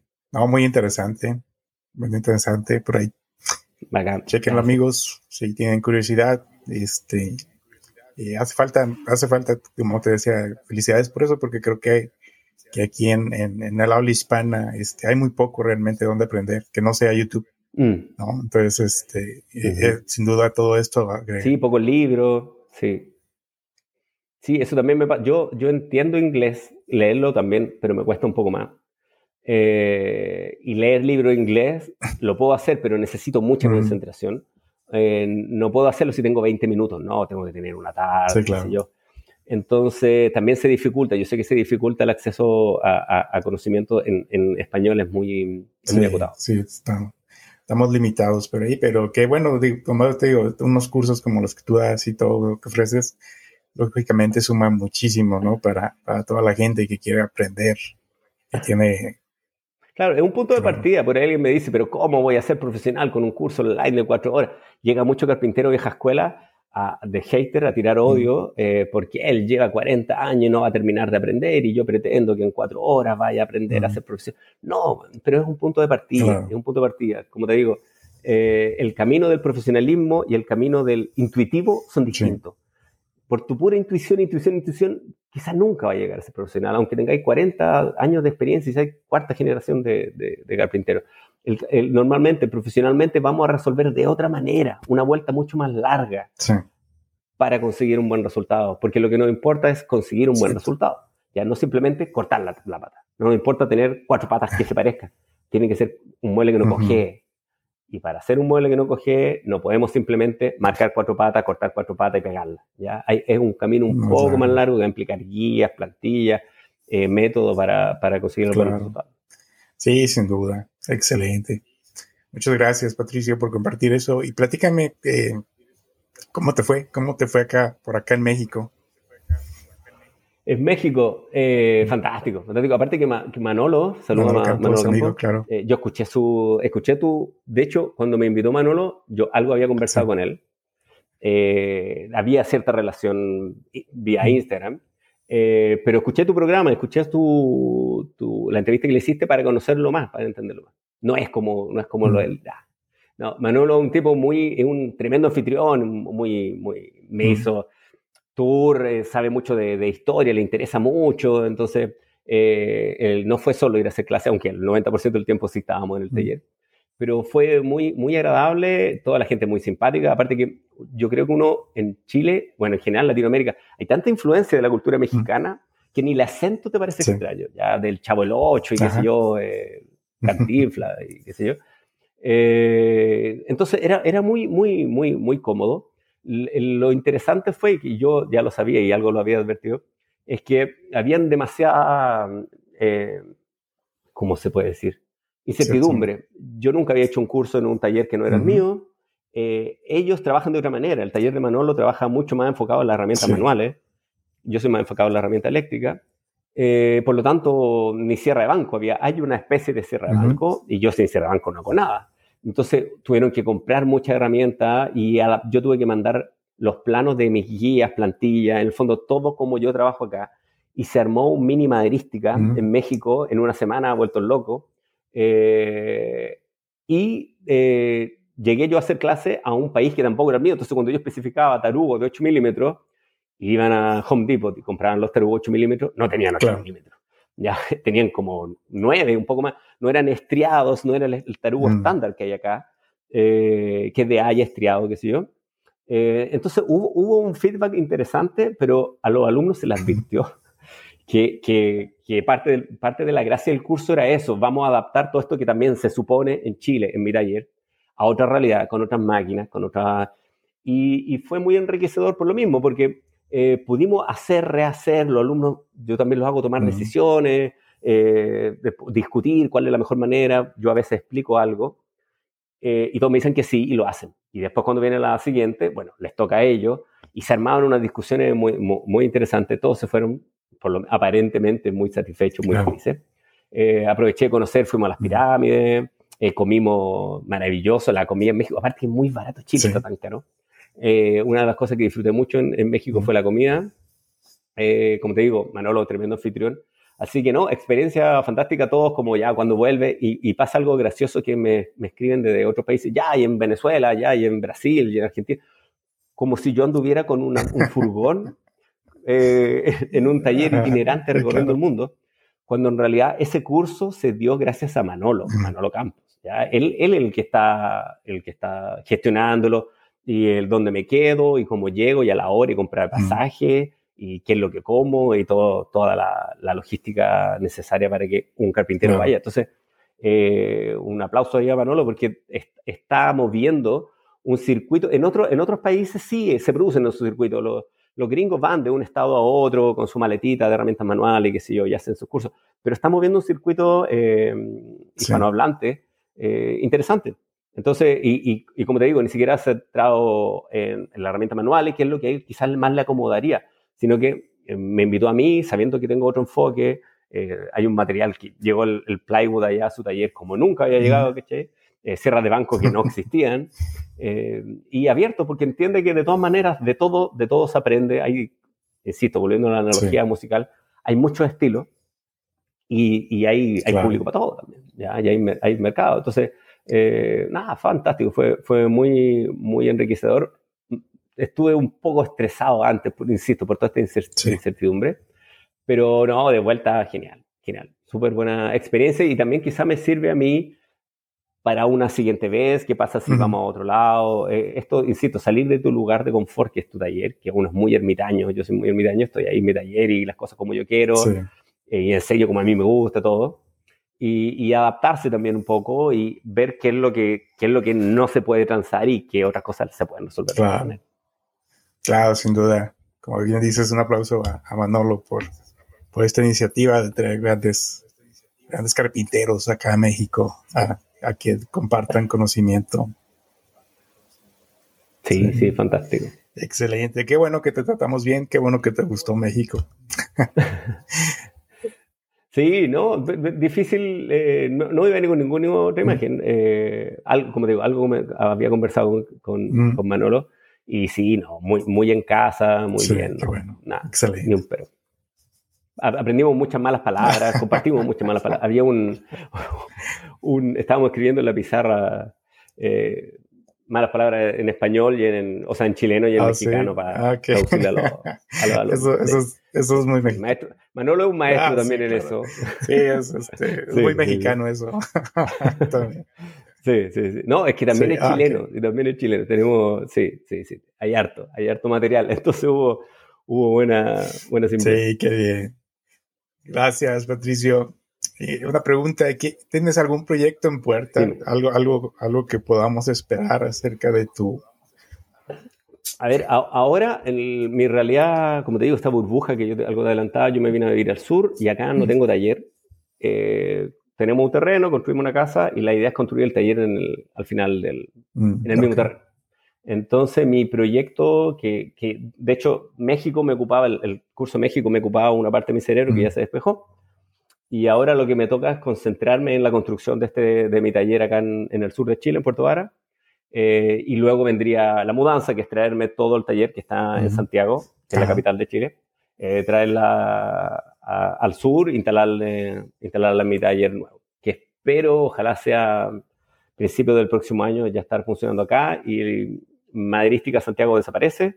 Eh, Carlitos, no sé qué va a hacer, Carlitos no mm. sé qué vaya a hacer. Eh, él tiene que ver cuál es su proyecto, que cómo, cómo va, a seguir. Pero ese es como el, el, proyecto. Yo actualmente estoy viajando a Santiago dos veces al, al mes, fin de semana por medio, a hacer las clases. Sigo haciendo clases en mi taller eh, viernes y sábado, ahora vamos a cambiar a sábado domingo.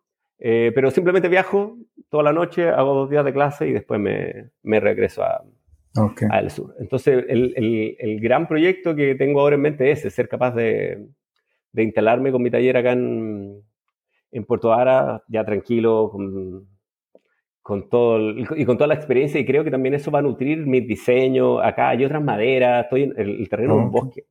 Entonces, eh, creo que el, que el plywood va, va, a ir quedándose un poco en el, en el, pasado porque hay otros tonos, hay otros colores, hay otra, hay otra influencia, ¿no?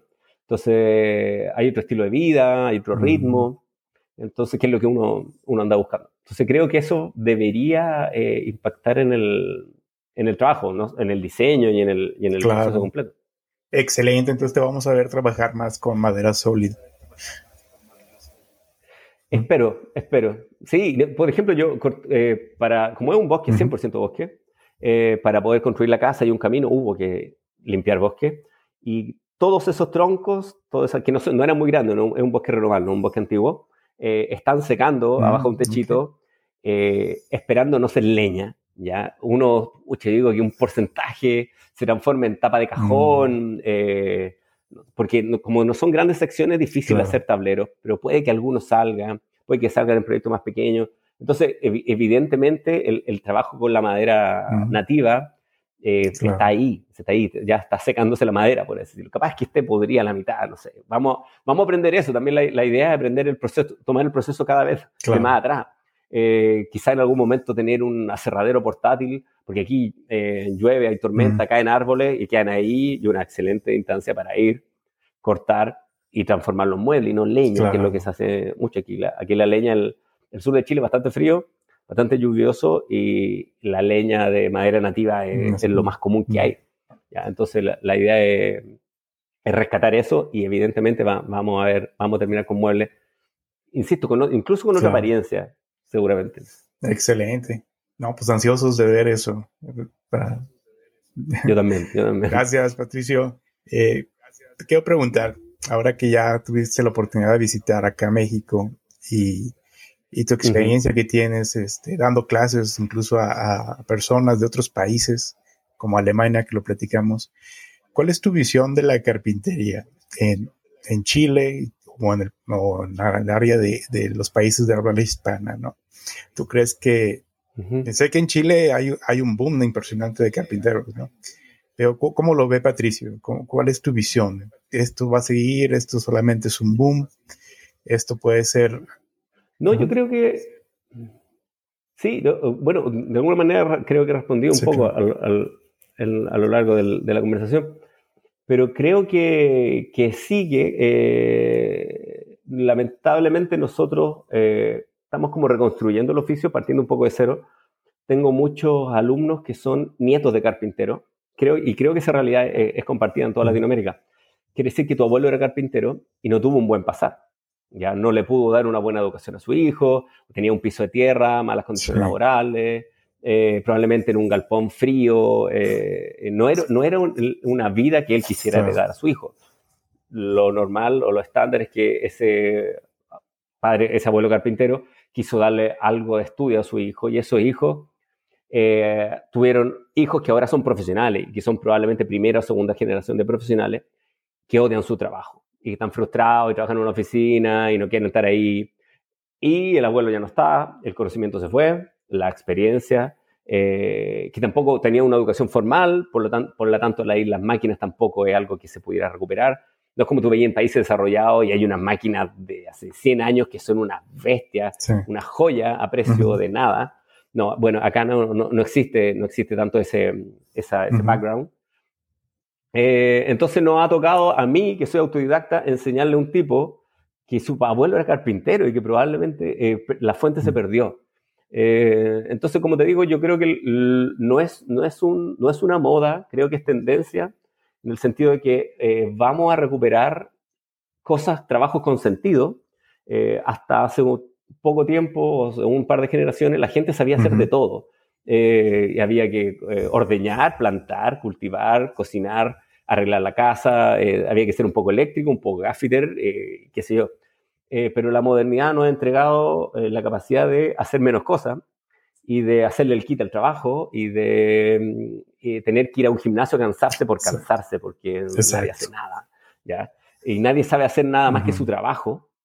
Entonces, no, es, es, igual que los muebles de, de, aglomerado, que igual todos ya vinimos de vuelta a esos muebles que se desarmaron solos, que no quiere decir que, no que vayan a desaparecer, pero empieza a aparecer un poco, tiene más sentido el mueble que te va a durar más de una temporada, más de dos años, ¿no? Entonces, de la misma manera, creo que es un trabajo que es, que es, parte de mi trabajo, demostrar que es un trabajo viable para cualquier futuro niño que no tiene para qué estudiar arquitectura y darse una vuelta larga para terminar como un mm. mueblista. Eh, lamentablemente no hay dónde. No hay dónde y bueno, yo tampoco, no, no, es, mi, no es mi objetivo armar una institución y dedicarme a eso. Eh, pero creo que estamos en ese proceso de, de redespertar, de revalorar, de reaprender, de tener que aprender un poco más de inglés, un poco más de japonés y qué sé yo, mirar referente y reconstruir una, un oficio porque la necesidad de trabajo con sentido va increciendo, como el calentamiento global. No, eso no lo, no lo vaya a detener. La cantidad de gente frustrada, la cantidad de gente que, no sé, que se dedica al comercio internacional, pero en realidad le apasiona la, la mueblería, es, no puede no crecer, porque como te digo, eh, nos vendieron un cuento de que tú tenés que dedicarte a una cosa y nada más, y el resto es ver televisión. Eh, una sola cosa y que muchas veces tú te dedicas a la parte de un proceso mayor y esa parte no tiene sentido. ¿ya? Se explica en el proceso mayor, pero del que tú no participas. Eh, y no tomas ni decisiones y estás ahí haciendo tu pega esperando y por fin es viernes y que lata que es lunes y, y todo para trabajar, para que te paguen suficiente para irte dos semanas de vacaciones, dos semanas de vacaciones, a, gastar lo que no has gastado en todo el año para creer que eres feliz y volver a tu realidad de mierda, ¿cachai? Y, entonces, eh, yo creo que eso ya se demostró que no funciona, o que, o que para algunas personas también, no es que no funciona para todos, pero para algunas personas no es suficiente, la vida no puede ser esas dos semanitas de vacaciones, ¿ya? Entonces, en ese camino están los oficios y en general el panadero, el zapatero, el, el, que sea. Eh, y se puede, yo creo, y aparte que hay espacio para todo. el problema es la los monopolios y qué hay, qué sé yo, que tratan de dominar el mundo. Pero hay espacio suficiente para todos los artesanos mueblistas, todos los artesanos panaderos que quieran. Ya. Si, si, a esa baja escala yo no tengo competencia, ni, no le quito ningún mm. cliente a nadie. ¿ya? Porque hay suficiente, a, a, una baja escala. Como te digo, yo puedo tener uno, dos clientes en un mes, tres clientes en un mes y no necesito eh, nada, y, no aspiro a nada más que eso. Entonces, a esa escala se puede ejercer los oficios, eh, siempre y cuando tu, centro sea la calidad y no el volumen. Claro. ¿ya? Porque si vaya a competir con los chinos, te vaya a morir. ¿ya? No vaya a poder ganarle en, en precio. Entonces, por ahí, lamentablemente, uno ve en foros de Facebook y, y cosas así, carpintero, que dicen, oye, mira, hice esta mesa y la vendí por 100. Y alguien dice, ah, pero yo la hago por 80. Y después dice, oye, yo la hago en una mañana y la hago por 25. Y compitiendo por quién se explota más y quién lo hace más rápido. ¿ya? Cuando en realidad no, no hay otra manera de que esto perdure y que podáis sobrevivir que la calidad. porque en realidad la única, tú demoráis mucho más que un chino. Demoráis mucho más que cualquier fábrica de muebles. Cuando a mí me, hacen, mandan a hacer una cama y me preguntan el precio, pues, pero ¿por qué tan caro una cama? Porque yo no puedo competir con una fábrica de camas. Porque usted quiere una cama medida. Si el mercado está lleno, lleno de... Mi cama yo la compré en un retail, no me hice mi propia cama. Si alguien quiere su propia cama, habiendo tanta oferta en el mercado, tiene que pagar lo que vale una cama medida, ¿no? Y eso tenemos que entenderlo también los que, los que ejercemos el oficio. No podemos competir ahí, no, sino por entregar algo personalizado y de mejor calidad. ¿Ya? Porque además trabajamos más lento. Yo entrego la misma cama, o no la misma cama, pero una cama al cliente y se la entrego cuatro, seis meses después y le cobro más caro. Y me dice que sí. Entonces no es una competencia muy simple contra el mercado. Si alguien está apurado, no podéis competir contra el retail. Nosotros no, no hacemos eh, muebles express ni nada por el estilo.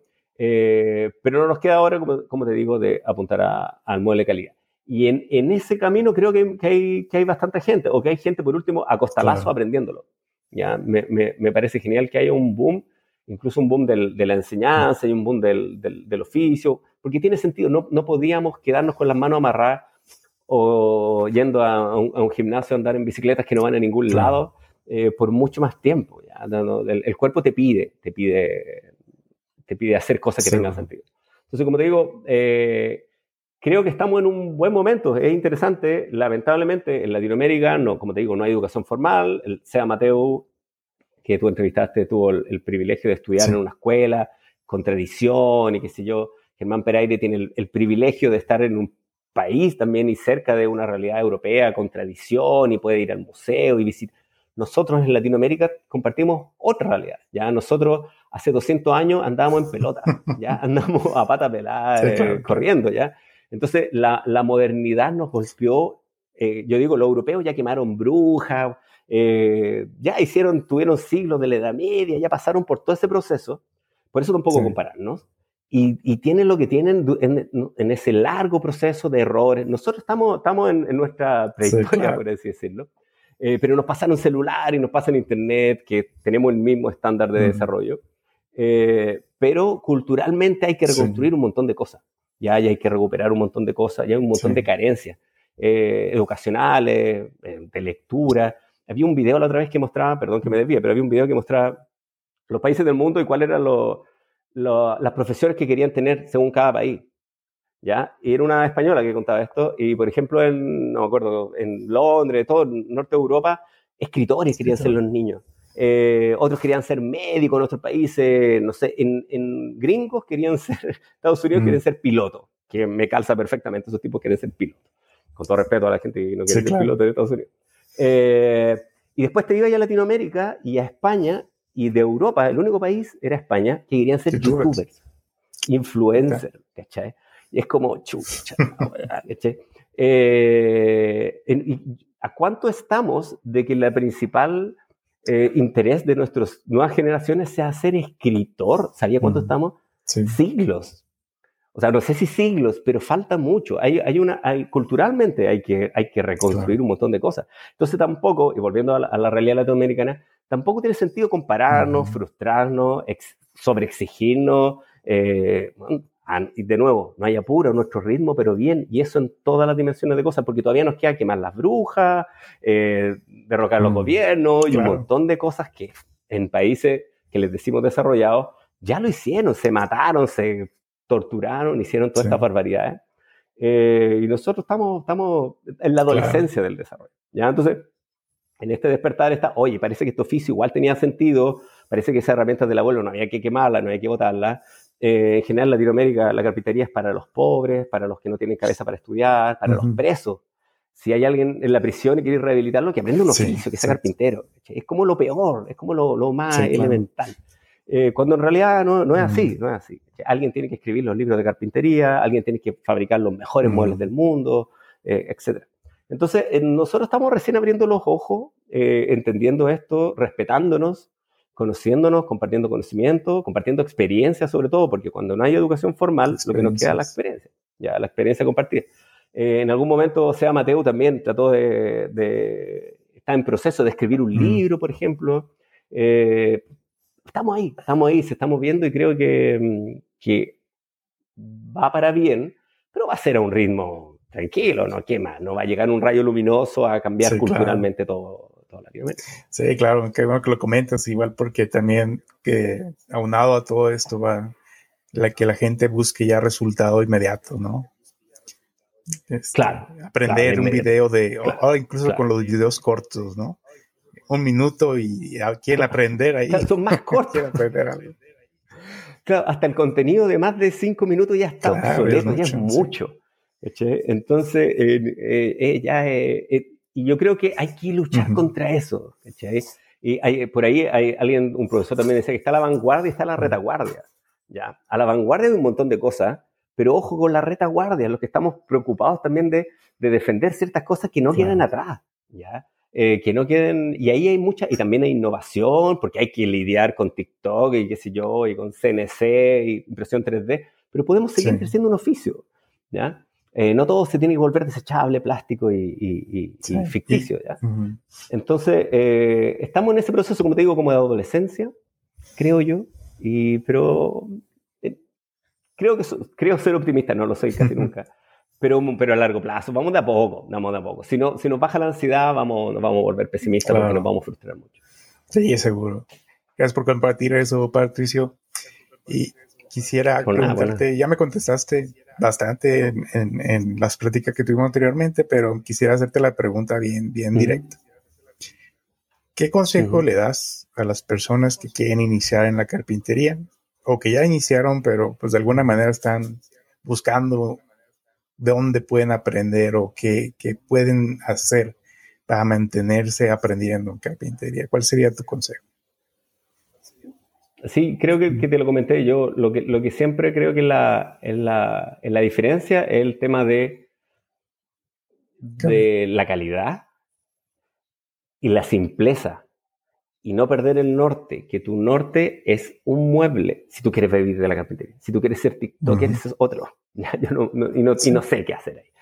Pero si tú quieres vender mueble y vivir del oficio, tu cliente es un tipo que necesita un mueble y que le gustan los muebles, no le gustan los carpinteros. No, no sé si me entendí. Eh, y, y todo tu, el, quizá el, tiempo que estáis gastando en alardear en un reel de, de cómo le ponía el masking, es energía que no, que no apunta para lograr vivir del oficio.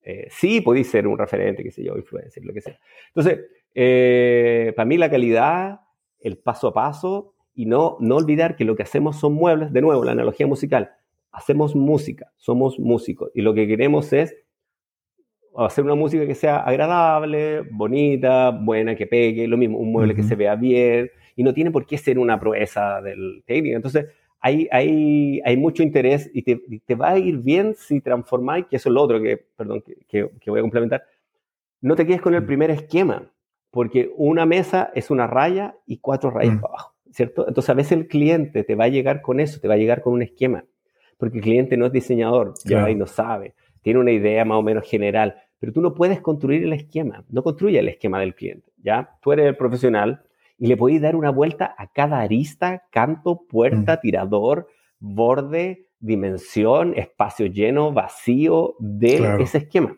Y eso es propuesta, propuesta, propuesta, propuesta, propuesta para ti. ¿ya? Entonces yo soy muy creo que también lo comento en uno de mis cursos, yo no sé lo que es bonito, pero sé lo que me gusta, ¿ya? Eh, y en el fondo voy haciendo, no me sale bonito al principio, a nadie. Bueno, quizás sí, hay gente que tiene una raya hermosa, pero no, a mí no. Y soy más normal. Entonces, eh, hago un mueble y normalmente se queda feo como el del cliente. Y después trabajo, lo trabajo, lo trabajo, lo trabajo. Yo trabajo en SketchUp normalmente eh, y voy complementando con lápiz, porque a veces es más rápido el lápiz y trabajo propuesta, propuesta, propuesta. Y en realidad hay un espacio para desarrollar propuesta en algo que parecía un esquema gigante.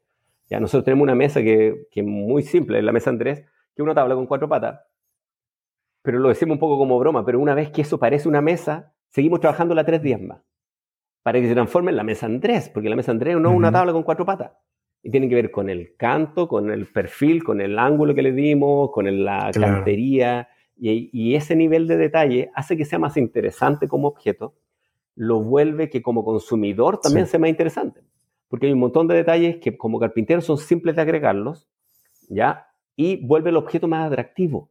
Y si el objeto más atractivo va a ser un mejor producto, porque yo necesito venderlo, no simplemente que exista. ¿ya? Si yo hago el esquema, lo que hay que existiera, ¿ya? pero tengo que convencer a ese tipo que me pague lo que yo quiero. Entonces, si yo agrego detalle, trabajo los detalles, aunque sean simples, aunque sea darle un angulito, aunque sea redondear una esquina, eh, ya voy a lograr que sea un objeto de interés. Hay mueblistas que a mí me gustan mucho que no hacen nada del otro mundo, eh, pero normalmente viven de hacer muebles y que agarraron una, cama eh, y venía el larguero, venía la pieza acá y decidieron que esta pieza pasa un poquito, que esta cama, que este travesaño se redondea, que este va biselado y con dos gestos, y la foto es maravillosa, transformaron una cama en un objeto. Sin necesariamente un alarde técnico gigante, si a veces tomar decisiones de ese tipo. Entonces, eh, todo eso creo que yo trata a trata de simplificar un poco la cosa, de bajar el ritmo la cosa, de hacer bien, de que con cosas simples, con poco se puede hacer mucho, pero eso implica trabajo, ¿ya? Y para ti es lo que, entre comillas, más te, menos te debería costar, que es tirar rayas, probar y hacer algunas cosas. ¿ya? Entonces, eh, y el ritmo, normalmente también el ritmo no hay, no hay apuro, no, no van a ser un Germán Plessel de aquí a mañana, quizá nunca, quizá nunca lo seamos pero tampoco, tampoco es tema. Hay, hay, hay para todo y para todos los estilos. Podemos tocar pop, podemos tocar cumbia, podemos tocar y podemos tener un público y vivir de esto, subirnos al escenario, pasarlo bien, llegar a la casa y decir que eres mueblista. ¿ya? Y no querí eh, contador y el fin de semana sin muebles porque en realidad es tu trabajo. Entonces, insisto, poner la energía en lograr el cambio, lo que sea necesario para lograr ese cambio y, y lograr el, estilo de vida que, vida que quieres Creo que, es lo importante. Pero y de a poco, de a poco, no hay apuro. Sé que te funciona, insisto, es lo que a mí me funcionó. Yo no tengo un magíster en, en, esta cosa. Excelente, me encantó cómo lo dijiste, Patricio. Muchas gracias por compartir eso. Creo que es un buen punto para terminar. Ya terminé yo con mi, mi listita de, de, preguntas o de temas que creo este, que pues, son importantes que comparta una persona con, contigo, con la experiencia que tú tienes, creo que nos, nos da mucho, mucho tu punto de vista, mucho tu experiencia, mucho tu, tu, ideología acerca de las cosas, creo que es una, suma mucho valor, ¿no? Todo esto y te lo agradezco infinitamente. Vale. Hay algo que aún así, hay algo que quisiera preguntarte, hay algo que yo no haya tocado en esta entrevista y tú nos quisieras comentar. No, no, yo creo que ya hablamos suficiente. Eh, no, no, agradecer nomás, agradecer el, el espacio, eh, el tiempo. Eh, como te digo, creo que es importante esta, para que nos salgamos de los videos de tres segundos y de los tips. Y hay mucho, hay mucha conocimiento en la experiencia, en la experiencia del otro. ¿ya? Y en entender el otro y darnos el tiempo para, para preguntar, oye, ¿y tú? ¿Y, por qué? ¿Y cómo? ¿Y en qué condiciones? Eh, creo que, es importante si tú de verdad quieres tomarte esto en serio. ¿ya? Eh, entonces, agradecerte a ti por, por, el espacio, por la invitación. Ojalá que no los hayamos aburrido. Eh, igual es harto rato. Yo, que te da conversamos está, está interesante eso. Y nada, volver a la, a la realidad y tengo que ir a buscar a la niña al colegio. Porque hay que, hay, que, hay que hacer las cosas, o sea, porque la cosa es real, si eso es lo que voy. Yo por eso también en, el lenguaje o en lo que les comento de España. No, esto no es un show. Alguien me vio mi casa, porque nosotros construimos una casa, y me acuerdo porque lo, lo revisé hace poco. Sí, pero tu cocina es de melamina y yo esperaba una obra de, de arte, de banistería. Sí, claro. La pago yo, tengo un tiempo, hay plazos, como de que, eh, no tener la idea de que eh, estas referentes, estas personas que tuviste son personajes de cuento infantil, ¿no? Aquí hay niñas que ir a buscar, tiempo, plazo, dinero y, un montón de limitantes con las que tenéis que conversar. ¿Cachai? De nuevo, si, si ese para mí es el, centro. Conversar con tus limitantes, dialogar con las limitantes y tus posibilidades y hacer lo que podía y no, y no caer en una frustración eterna por, por ser alguien que ni siquiera existe, porque esa figura tampoco es así, es, solo, una, solo una imagen. Así que eso, no quiero tampoco alargar más porque algo tengo que cocinar. y eso. Dale. Y bueno amigos, ahí lo tienen. Patricio Ortega de Maderística. Excelente toda esta plática que hemos tenido. Espero que haya sido de su agrado. Si llegaron hasta acá, por favor asegúrense de darle like, suscribirse al canal, compartir esta entrevista con alguien más, comentar qué otro carpintero quisieran encontrar por aquí eh, en este espacio de entrevistas, así como seguirnos en todos los espacios que hay para podcast, seguramente ahí nos van a encontrar. Más, les dejo las redes sociales de Patricio, de Maderística, aquí abajo en la descripción del video, en la descripción del podcast también. Y bueno, sin más, agradecerles de corazón que estén hasta acá con nosotros de nuevo. Muchísimas gracias. Hasta luego.